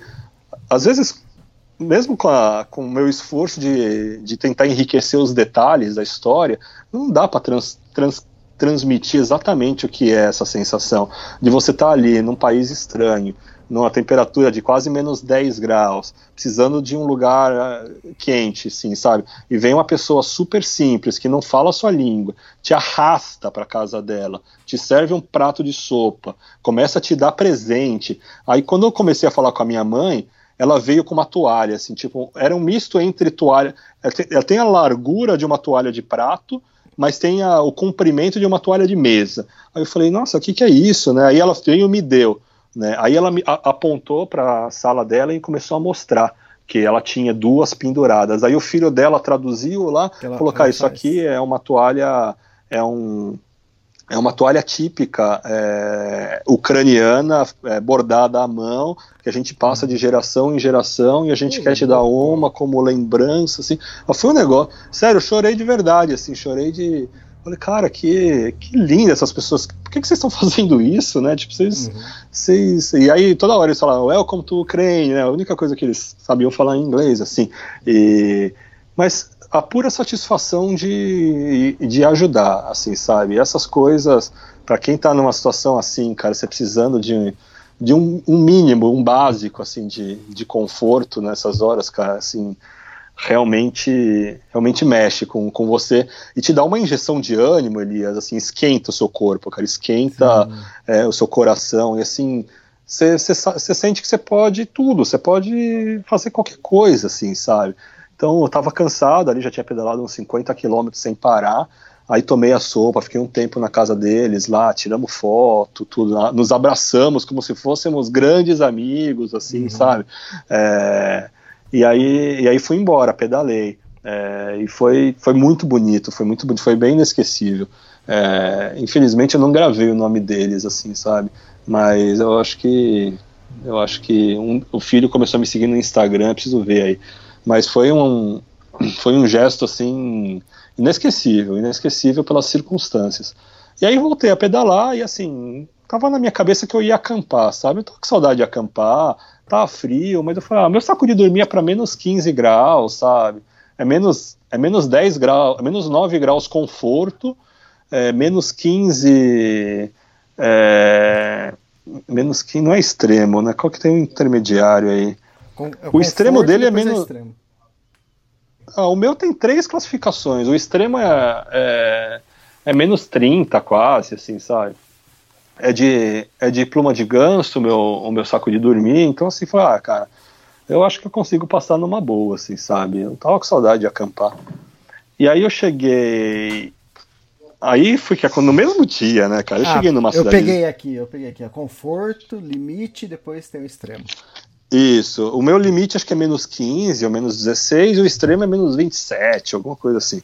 É, eu nunca peguei, nunca acampei nessas condições, mas é, eu quero testar, né, para ver se funciona. É, se não funcionar, vou ter que pedalar, vou montar tudo no meio da madrugada, sair para pedalar, para esquentar. Ou Exato. tomar umas, umas dosezinhas de vodka que agora eu trago na bicicleta. Uns né? goró. Ah, agora você tem goró na bicicleta? Ah, eu tenho, agora eu tenho. Os Alguém no meio do caminho encheu minha garrafinha até metade de vodka. E ele falou: Ah, toma aí, tudo, né? E realmente, tem hora que é só um shot, né? Um shotzinho, pum, dá aquela esquentada. Então, então às vezes ajuda. Cara, quando eu tava na Kungsleden e eu terminei a Kungsleden e fui fazer uma travessia pra Noruega, é, isso numa trilha no meio do nada que quase ninguém faz ali, ali não faz parte da Kungsleden nada, entende? E eu falei, ah, eu queria fazer aquela travessia pra chegar na, na, na Noruega, né? Só, só pisar na Noruega. Quando eu cheguei lá, tinha um marco é, construído, assim, de pedra, e, si, ali no meio das pedras estava escondido uma garrafinha com, com whisky, com alguma coisa, cara. Eu falei, que que Boa. é isso, cara? é pra sobre, sobrevivência? O que que é? Mas você deu, um- deu um golinho? Não, não dei, não dei. Fiquei com medo. Falei, vai, vai- vai que é outra coisa que tem aí. Nada, cara, essas coisas aí. Imagina, isso é presente, você não pode ignorar, isso são sinais da Exato. estrada, cara. Verdade, cara. Muito show. Cara, eu saí desse dia mesmo, né? Que eu saí da casa dessa família super amorosa. É, cheguei numa outra cidadezinha que já era o meu, meu destino final que eu queria acampar. Mas eu fui comprar pão, não tinha pão. E entrei no mercadinho, aí comprei o pão e falei, ah, meu, se essa família que me puxou pela rua, né, tem esse espírito hospitaleiro, né, deixa eu provar o resto das pessoas, né? Uhum. Então vou perguntar se alguém conhece, se alguém pode me ajudar com algum lugar para eu acampar. E aí perguntei para a mulher do caixa do mercadinho. Aí nisso entrou um grupo de, de adolescentes, assim, sabe, de 15, 16 anos. A maioria eram umas meninas, assim. Acho que eram cinco meninas, dois meninos. E aí a mulher apontou para eles. E aí eu mostrei a mensagem para eles. Eles falavam em inglês bem assim, sabe, sou sou, assim. E aí eles falaram assim, ah, peraí, vou chamar uma amiga, uma amiga nossa que que fala inglês. Aí, aí veio a menina, a, a Bor, Bordana, acho que é o nome dela. É, fala inglês assim, perfeito. E aí contei a história, né? Falei, ó, tô viajando de bicicleta, né? Essas horas, principalmente pra gente nova, assim, você mostra o Instagram, né? Resolve. Você, ah, você tem Instagram? Olha aí minhas fotos, né? Tem ali, né? E tudo. Aí vê, né? Eu não tenho muitos seguidores, mas também não tenho não tenho meia dúzia de gato pingado. Então as pessoas veem que tem bastante gente me seguindo, então já dá uma credibilidade. E aí eu tinha aquela matéria, aquela reportagem que tinham feito comigo na Bielorrússia, mas como os idiomas são parecidos, aí mostrei para eles, aí leram, entenderam tudo. Aí falaram: não, beleza, a gente vai te levar em três lugares é, onde você pode acampar, e aí você escolhe qual que você acha melhor, tá bom? Falei, beleza, aí saímos lá. A caravana, né? Tipo, eram sete adolescentes ali, essa menina tinha 17, os outros tinham 15, e e aí o primeiro eu falei, ah, isso aqui acho que está muito exposto, né? Não quero que ninguém venha de madrugada assim, fique com medo, chame a polícia, tudo, tem que ser um lugar mais escondido. Aí começamos a andar. Aí nisso, a outra menina, que esqueci o nome dela, é, chegou e ela não falava inglês. E aí ela, ela, ela pediu para outra que falava inglês traduzir. Ela falou: Olha, você não quer dormir na, na casa do, dos avós da, da, daqui da, da fulana? Hum. Eu falei, né, eu dei um sorriso, assim, nem pensei em recusar em nenhum momento, mas Elias, qual que é a possibilidade de você pegar um cara de bicicleta na estrada e levar para dormir na casa da sua avó, cara? É verdade, difícil. Cara, não, assim, na hora, assim, eu cheguei, né, eu dei uma risadinha, eu falei, óbvio, né, mas é, não quero assustar ninguém, né? Eu comecei a contar um pouco mais da minha viagem, da minha vida. Não, não, fica tranquilo, a gente já entendeu tudo, assim, sabe? É, eles, eles, eles vão te receber super bem. É, mas eu falei, não, pode falar para eles, não precisa se preocupar com nada, eu tenho colchão, eu tenho comida, sabe? Não, não, fica tranquilo que eles vão te alimentar e tal. Aí cheguei lá, cara, aqueles vo vovozinhos assim mesmo, assim, sabe? Bem vovozinho. É, aí chegamos todo mundo na casa da, da vovó lá. E aí aquela festa, eles eram super alegres, assim, sabe? E aí de primeira já me abraçaram, aí me levaram lá pra sala. Aí tem uma foto que tá no meu Instagram que tá eu sentado. Acho que tem umas cinco, seis meninas, uma, três de cada lado, dois do outro, mais a vovó no meio e tal. Aí Parece cara, uma foto de família, cara. Muito é, foto. parece foto dos anos 70, dos anos 50, aí, aquelas casas bem antigas. E aí, eu não tava acreditando, né? Porque, mais uma vez, você, você, tá, você, só, você só quer arrumar um cantinho pra você dormir. E eu tava super tranquilo em relação a acampar. Ah, porra, cara, eu dou muito valor para esses gestos, assim, sabe? É, você pegar uma pessoa desconhecida e você levar ela para casa da sua avó assim, é porque a comunicação visual e a coisa que você transmite tem que ser muito genuína, tem que ser muito verdadeira, assim, sabe? E, e eu eu tenho uma leitura muito maior do que só hospitalidade, só ah, o pessoal é gente boa. Eu acho que tem que ter essa conexão, sabe? Não é uhum. só assim, ah, vou ajudar porque é legal ajudar os outros. Eu acho que tem que você tem que fazer esse. Você tem que conquistar as pessoas, as pessoas também têm que estarem é, interessadas em, em, em, interagir. E assim, o que resulta que foi uma experiência fantástica, fantástica, é, um quarto super quente, assim. É, e aí eu, toda a molecada foi embora, eu fiquei com, com os vovôs lá e. E aí, antes disso, né, a menina me perguntou, ah, que que você falou assim, o que, que você quer jantar, né? Aí, aí me deu a deixa, né? Eu já aproveito e já falo que eu não como carne. Né?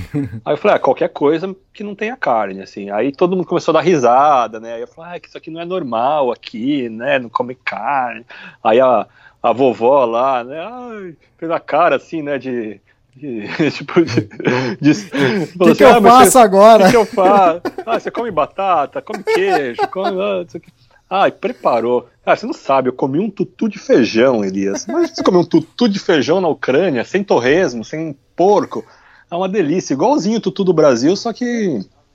Só que sem. Aí tinha uns vareniques de batata, que é tipo uns pastéisinhos de batata, assim, salada, queijo.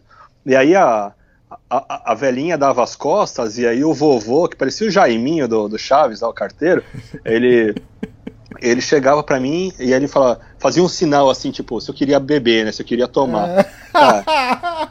Aí eu falei, não, óbvio, serve aí, né? Óbvio. É, aí serviu, cara, me serviu um, um, copinho de vodka, né? Aí brindamos, né? Pum, uma vodka forte, forte, forte, forte.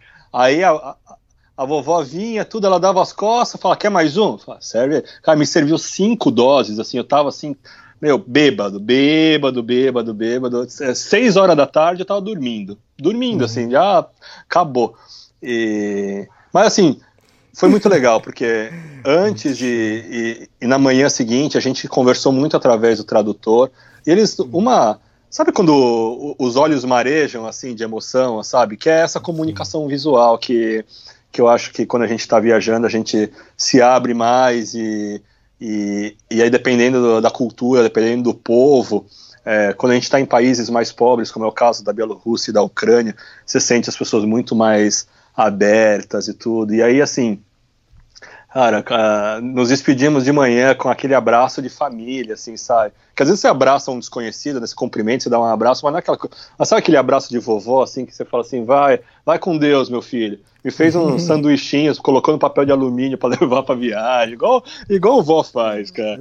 Puta, foi, foi muito legal, cara. Foi muito, muito legal. foi essa avó aí te fez lembrar aquela outra avó que correu atrás de você com, com a vassoura? É, igualzinho. igualzinho na Finlândia? Na Finlândia né?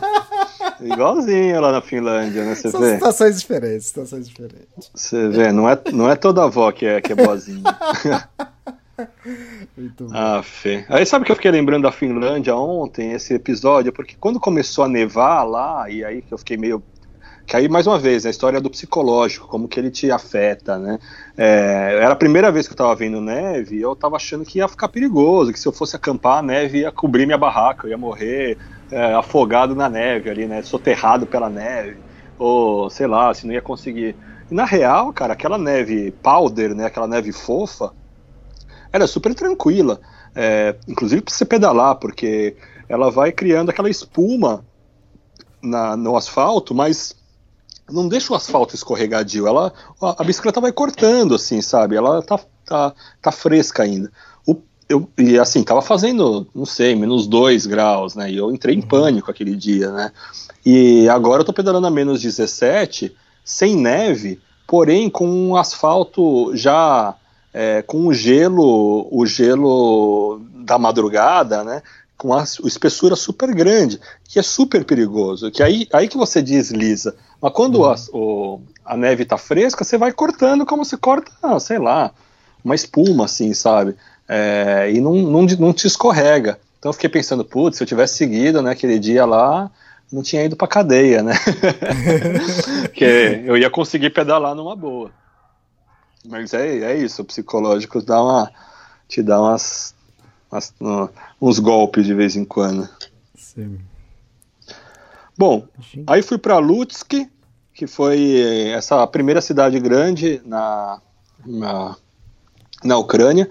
É, a Ucrânia é um país grande, tá? Só para é, eu, eu não sei se é verdade, mas pelo menos os ucranianos falam que é o maior país da Europa, é, maior que a França, inclusive. É, se não, não inclui a Rússia, óbvio, né? Sim.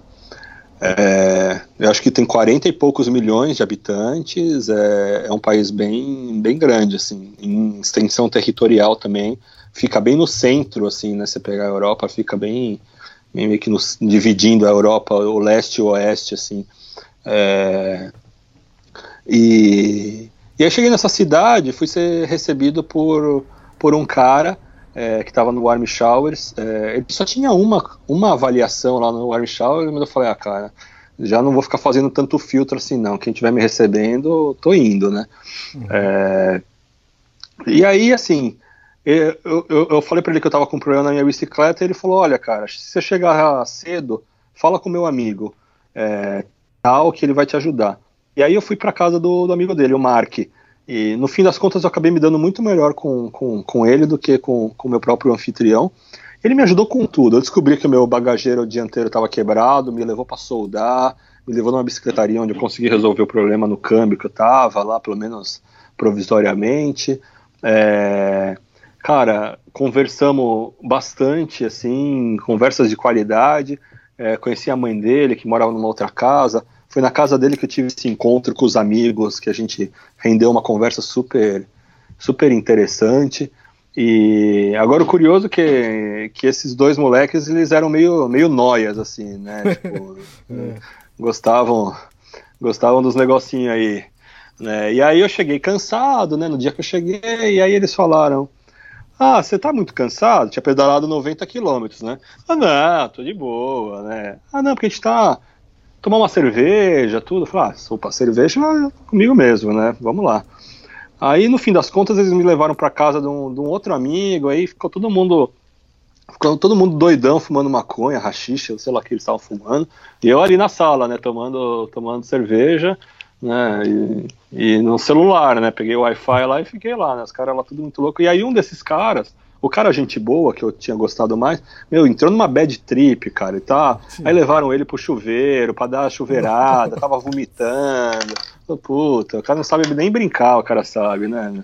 É, aí fiquei lá naquela situação, né? 90 quilômetros nas costas, com sono, tomando cerveja cerveja barata, né? Que era de graça, mas tava tudo bem, né? Mas é aquela cerveja, sabe? Que tipo Kaiser.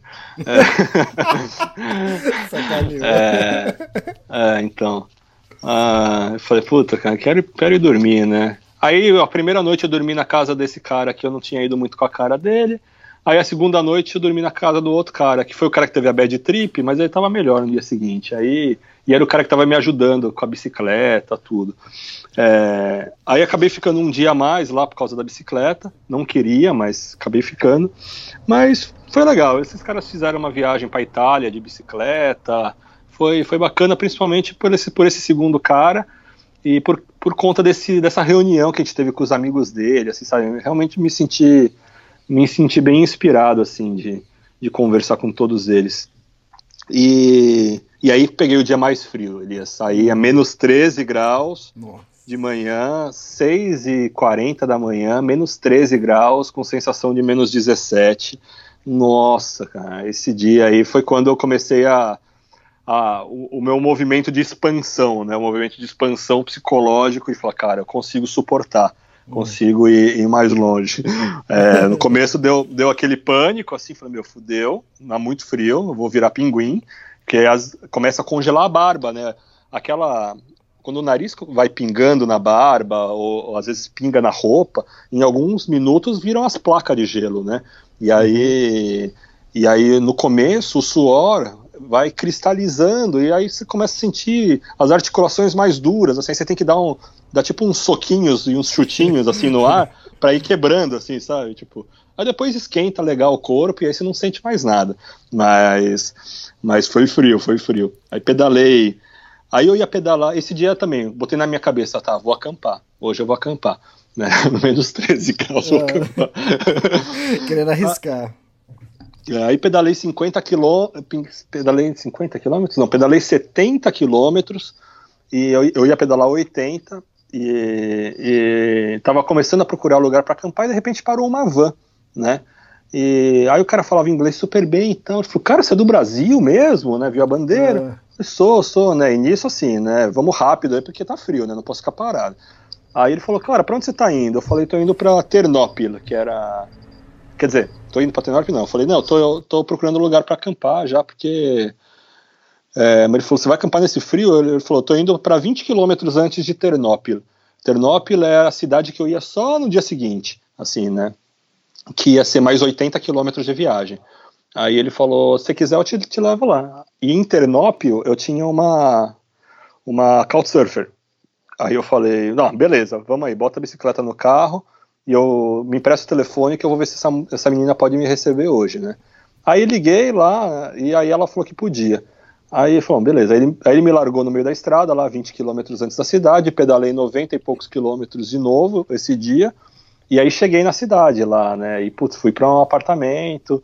Putz, aí foi mó gostoso, cara, porque cheguei, né? Eu ia acampar e mais uma vez deu tudo certo. Hum. E, e fiquei no apartamento. Aí foi aquela coisa rápida, né? Couchsurfing, conversamos um pouquinho, estava muito cansado, fiz um pouco de social ali uhum. antes de antes de né, ir dormir. E dia seguinte saí para pedalar de novo com a missão de, bom, hoje eu vou acampar, né? não estão me deixando acampar. É, aí pedalei. Esse dia saí mais tarde, aí eu acabei pedalando uns 60 quilômetros só, e, e aí escureceu, e aí eu bati, eu falei, bom, é, tudo bem, né? Quero acampar, mas não vou ficar fazendo loucura. Se tiver alguma opção mais quente, eu, eu também não vou ficar vacilando. É só pelo prazer de acampar no frio. Até porque não deve ter muito prazer assim.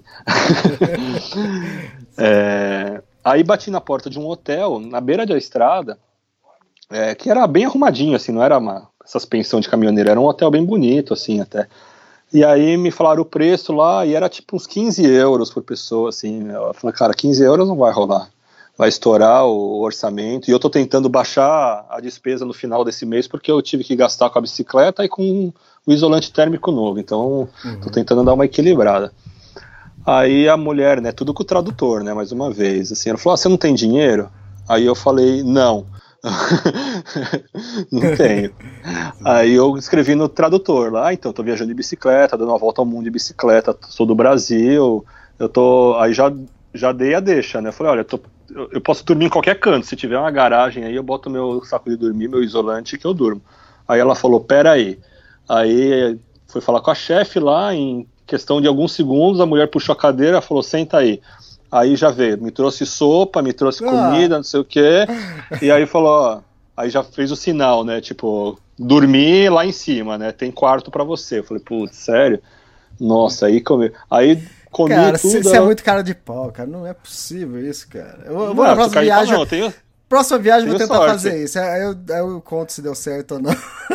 Ah, Quero ver, você tem, você tem que fazer a cara de coitado, mas a cara de coitado não é de mentira, é a cara de coitado de quem pedala 90 quilômetros de menos 15 graus e, e tá ali, né, com cara de cachorro abandonado. Eu, sim, eu, sim. Queria, eu queria poder ver a minha cara, né, pra ver se as pessoas realmente... Porque eu não, eu não tô atuando, não tô...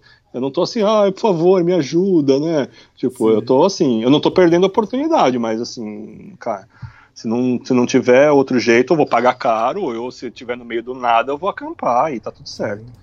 Só que aí não deu tempo, né? Ela, ela, ela falou, já me serviu comida, e terminei de comer, aí ela fez um sinalzinho de, de bebida, assim, né? Tipo, tipo levantando o copo, assim.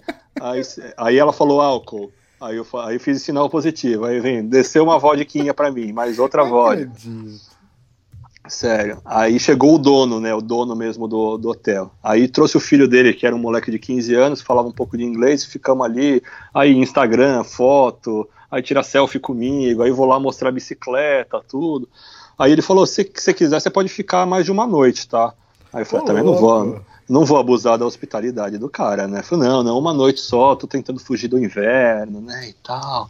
Aí me levou lá pro quarto, puta, quarto gostoso, a cama muito boa, é, chuveiro quente, né, tudo, calefação, secar roupa e tudo. Dormi que, que, nem um anjo. Aí no dia seguinte me deram café da manhã, né, ovo mexido, café, pão, manteiga, tudo. Aí que o tiozinho inveja, falou, ah, é, pois é. Aí o tiozinho falou: Não, vem cá que eu vou te mostrar o hotel. Aí bateu o arrependimento de não ter aceitado, Elias, não ter aceitado a segunda noite grátis. Hum. O hotel do cara era um spa, era assim, tinha Isso. no subsolo tinha assim era uma estância de, de ofurôs de piscina de sauna cara era um negócio assim muito grande eu não tinha ideia e aí eu falei não cara eu fiquei consternado. Eu falei, cara, eu preciso dar um jeito de mudar esse, esse panorama, cara. Eu preciso ficar aqui essa noite. Quando que eu vou ter essa oportunidade de ficar no Ofurô de novo, né? Menos 15 graus lá fora, cara. Sim. Aí, meu, eu tentei, né? Escrevi no Google ali, aí mostrei pro cara, então, aquela proposta lá tá de pé ainda. dá, dá, dá pra ficar Aí eu não sei se ele não entendeu, porque quando eu fui ver eu escrevi meio errado, assim. Eu falei, uhum. acho que não deve ter traduzido. Ou ele deu uma de louco, né? Falou, não, não, não, valeu, obrigado, né? Volte sempre. Mas aí. Mas aí eu tava triste porque eu tava indo embora, sério. Eu olhei aquelas piscinas, eu falei, cara, imagina eu aqui, patrão, o dia inteiro no furô, cara. Nossa! Nossa, ia ficar patrão, ia ficar bonito, cara. Ia, ia perder o timing da viagem, ia perder o foco outra vez e tal. Mas beleza. Aí, mas aí, assim, nisso a bicicleta já estava lá fora, já estava tudo pronto. Aí eu falei, ah, cara, vamos, Israel, foco, foco, olha para a viagem, o inverno está chegando, nem chegou o inverno ainda, está fazendo menos 15, vamos embora. Só que aí eu perguntei para ele, olha, eu estou indo para essa cidade aqui onde eu estou agora, que chama outra vez Kamianets Podilski. E aí eu perguntei, aí assim, né, cara de pau, né? Eu falei, cara, você conhece alguém lá que pode me receber, né? Aí mais uma vez, né, Google Tradutor. Aí ele ele falou, me dá seu número. Aí eu anotei o número no papel, achei que assim, né, não, não vai dar nada, né. É, tinha mandado um milhão de, de solicitações de Couchsurfing, e, e aí no meio do caminho, quando deu mais uns 40, 50 quilômetros, que eu fiz minha primeira parada, assim, congelando, entrei em mais um desses desses hotéisinhos de estrada, assim, pedindo só para descansar é, um pouquinho, né, é, para voltar a pedalar, e já vieram com um prato de sopa para mim de novo, assim, sabe, sem me cobrar nada, sem me pedir nada. Aí vai, a tia tira Maravilha. selfie, não sei o quê. E aí peguei o Wi-Fi da tia lá, e aí tinha a mensagem do dono do hotel. Ele falou: Ó, quando você chegar lá em, em Podilski, é, vai para esse hotel aqui que os caras estão te esperando. É, falei, puta, não acredito. Né, aí mandei mensagem pro dono do hotel, ele falava inglês, fala inglês. Ele falou, não, pode vir, estamos te esperando, tudo. É, você vai ser nosso hóspede, nosso convidado, você não precisa pagar nada. Eu falei, puta, sério, cara.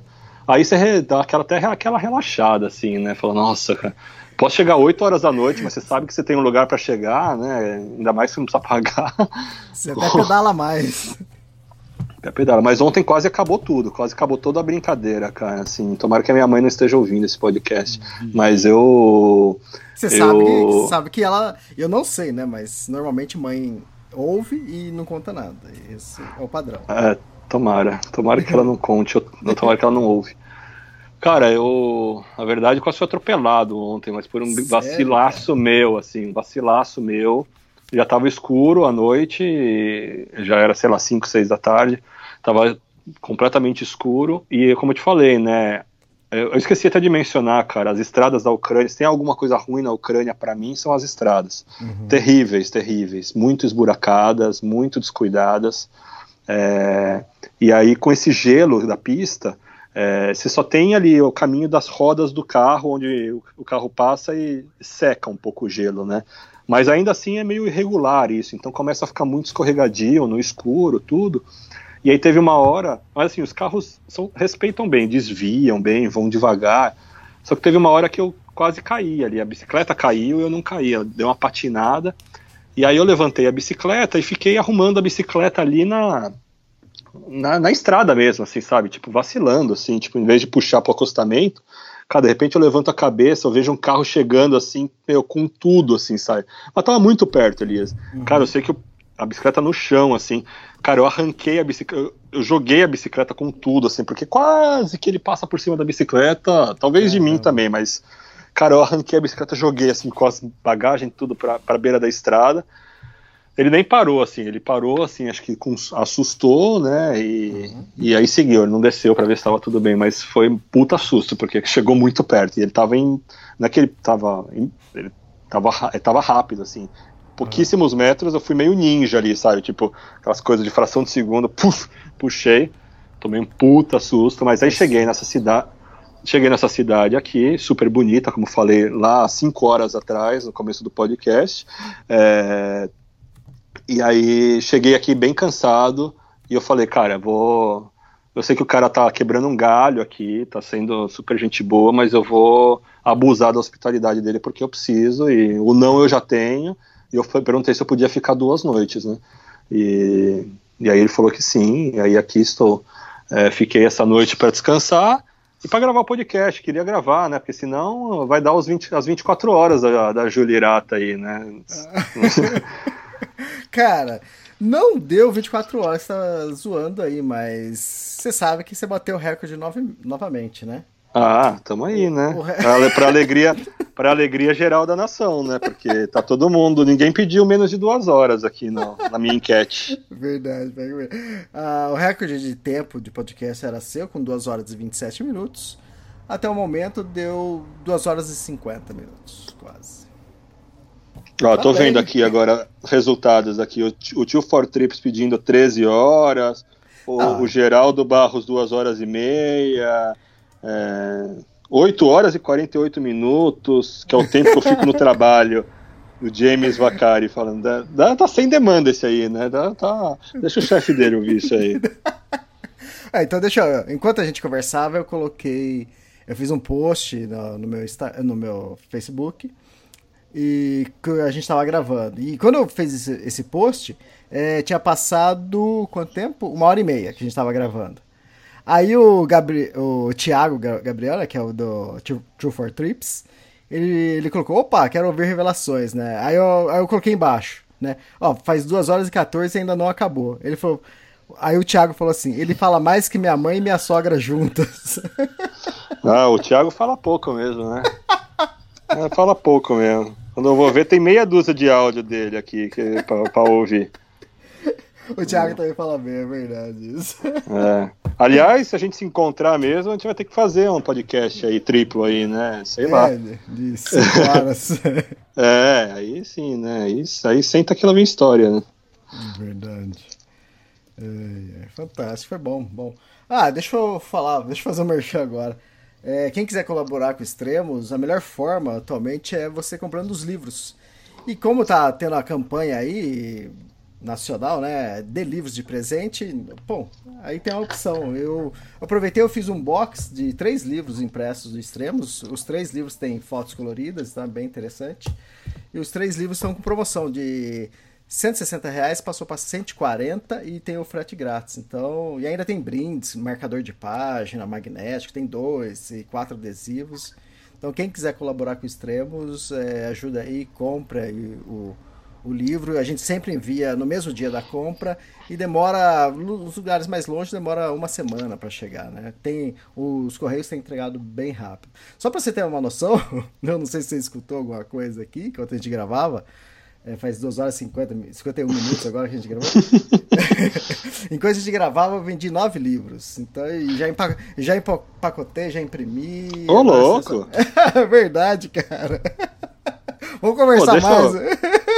Deixa, não, peraí, então deixa eu aproveitar o gancho, já que o negócio tá dando certo.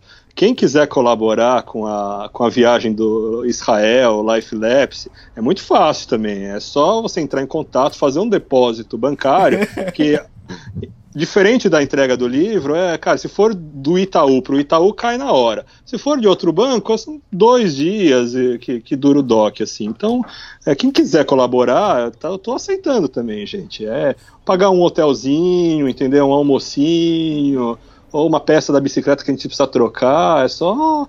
Pode fazer contato, tá? No Instagram, é, onde você quiser. Já então, que tá dando é- sorte. Sim. E falando nisso, é, a pessoa vai entrar em contato com você mais pelo Instagram mesmo, atualmente, né? Fala seu Instagram, hein? É Isra, I-S-R-A, ponto Koifman, C-O-I-F-M-A-N. É, ou pelo blog, né, pelo lifelapse.com.br, é, que eu não atualizo muito, mas em algum lugar lá tem um, um contato em algum campo aí. é, ou através do Elias, né? Mas se for através do Elias, ele vai querer comissão, né? Já viu, né? Melhor, melhor fazer imagina. direto comigo. Que eu passo contato. É, Oi, Israel, é isso, maravilha, hein? Pô, Valeu, também Elias. Fazia já uns é, 30 e poucos dias né, que a gente tinha gravado o último. É, agora é só no finalzinho do ano ou no começo do ano que vem, né? É, exatamente, né? Vai gravar, vai ter um despedida do ano ou ano que vem? Sei, não sei. Talvez. Eu não tenho muitos planos, né, para o final do ano. Talvez eu esteja Na na. Bulgária. A gente pode gravar. Se você tiver de bobeira aí no- na, na virada, a gente faz aí um, um- um podcast da virada. Começa no Natal, termina no Ano Novo. Do jeito que a gente fala. Verdade. Legal. Ai, caramba. Cara, Beleza, é, gente. Obrigado, Quem, quem curtiu obrigado. o podcast, essa mensagem, deixa recados aí. No, pode ser direto lá no, no Instagram do, do Israel, no SoundCloud, qualquer lugar aí. Depois a gente lê também aqui. Só para concluir, o Xande Belletti me mandou uma mensagem aqui, falou que falou assim: quem me vê pedalando pela cidade nos dias que tem podcast deve achar que eu tenho algum problema. Hahaha. Racho o bico de dar risadas. Você vê? Muito bom, muito bom. Então, beleza. A gente se fala, Elias. Obrigado aí, viu? Valeu, brigadão então e até a próxima. Até, tchau. Valeu, tchau, tchau. two, three, hip hop.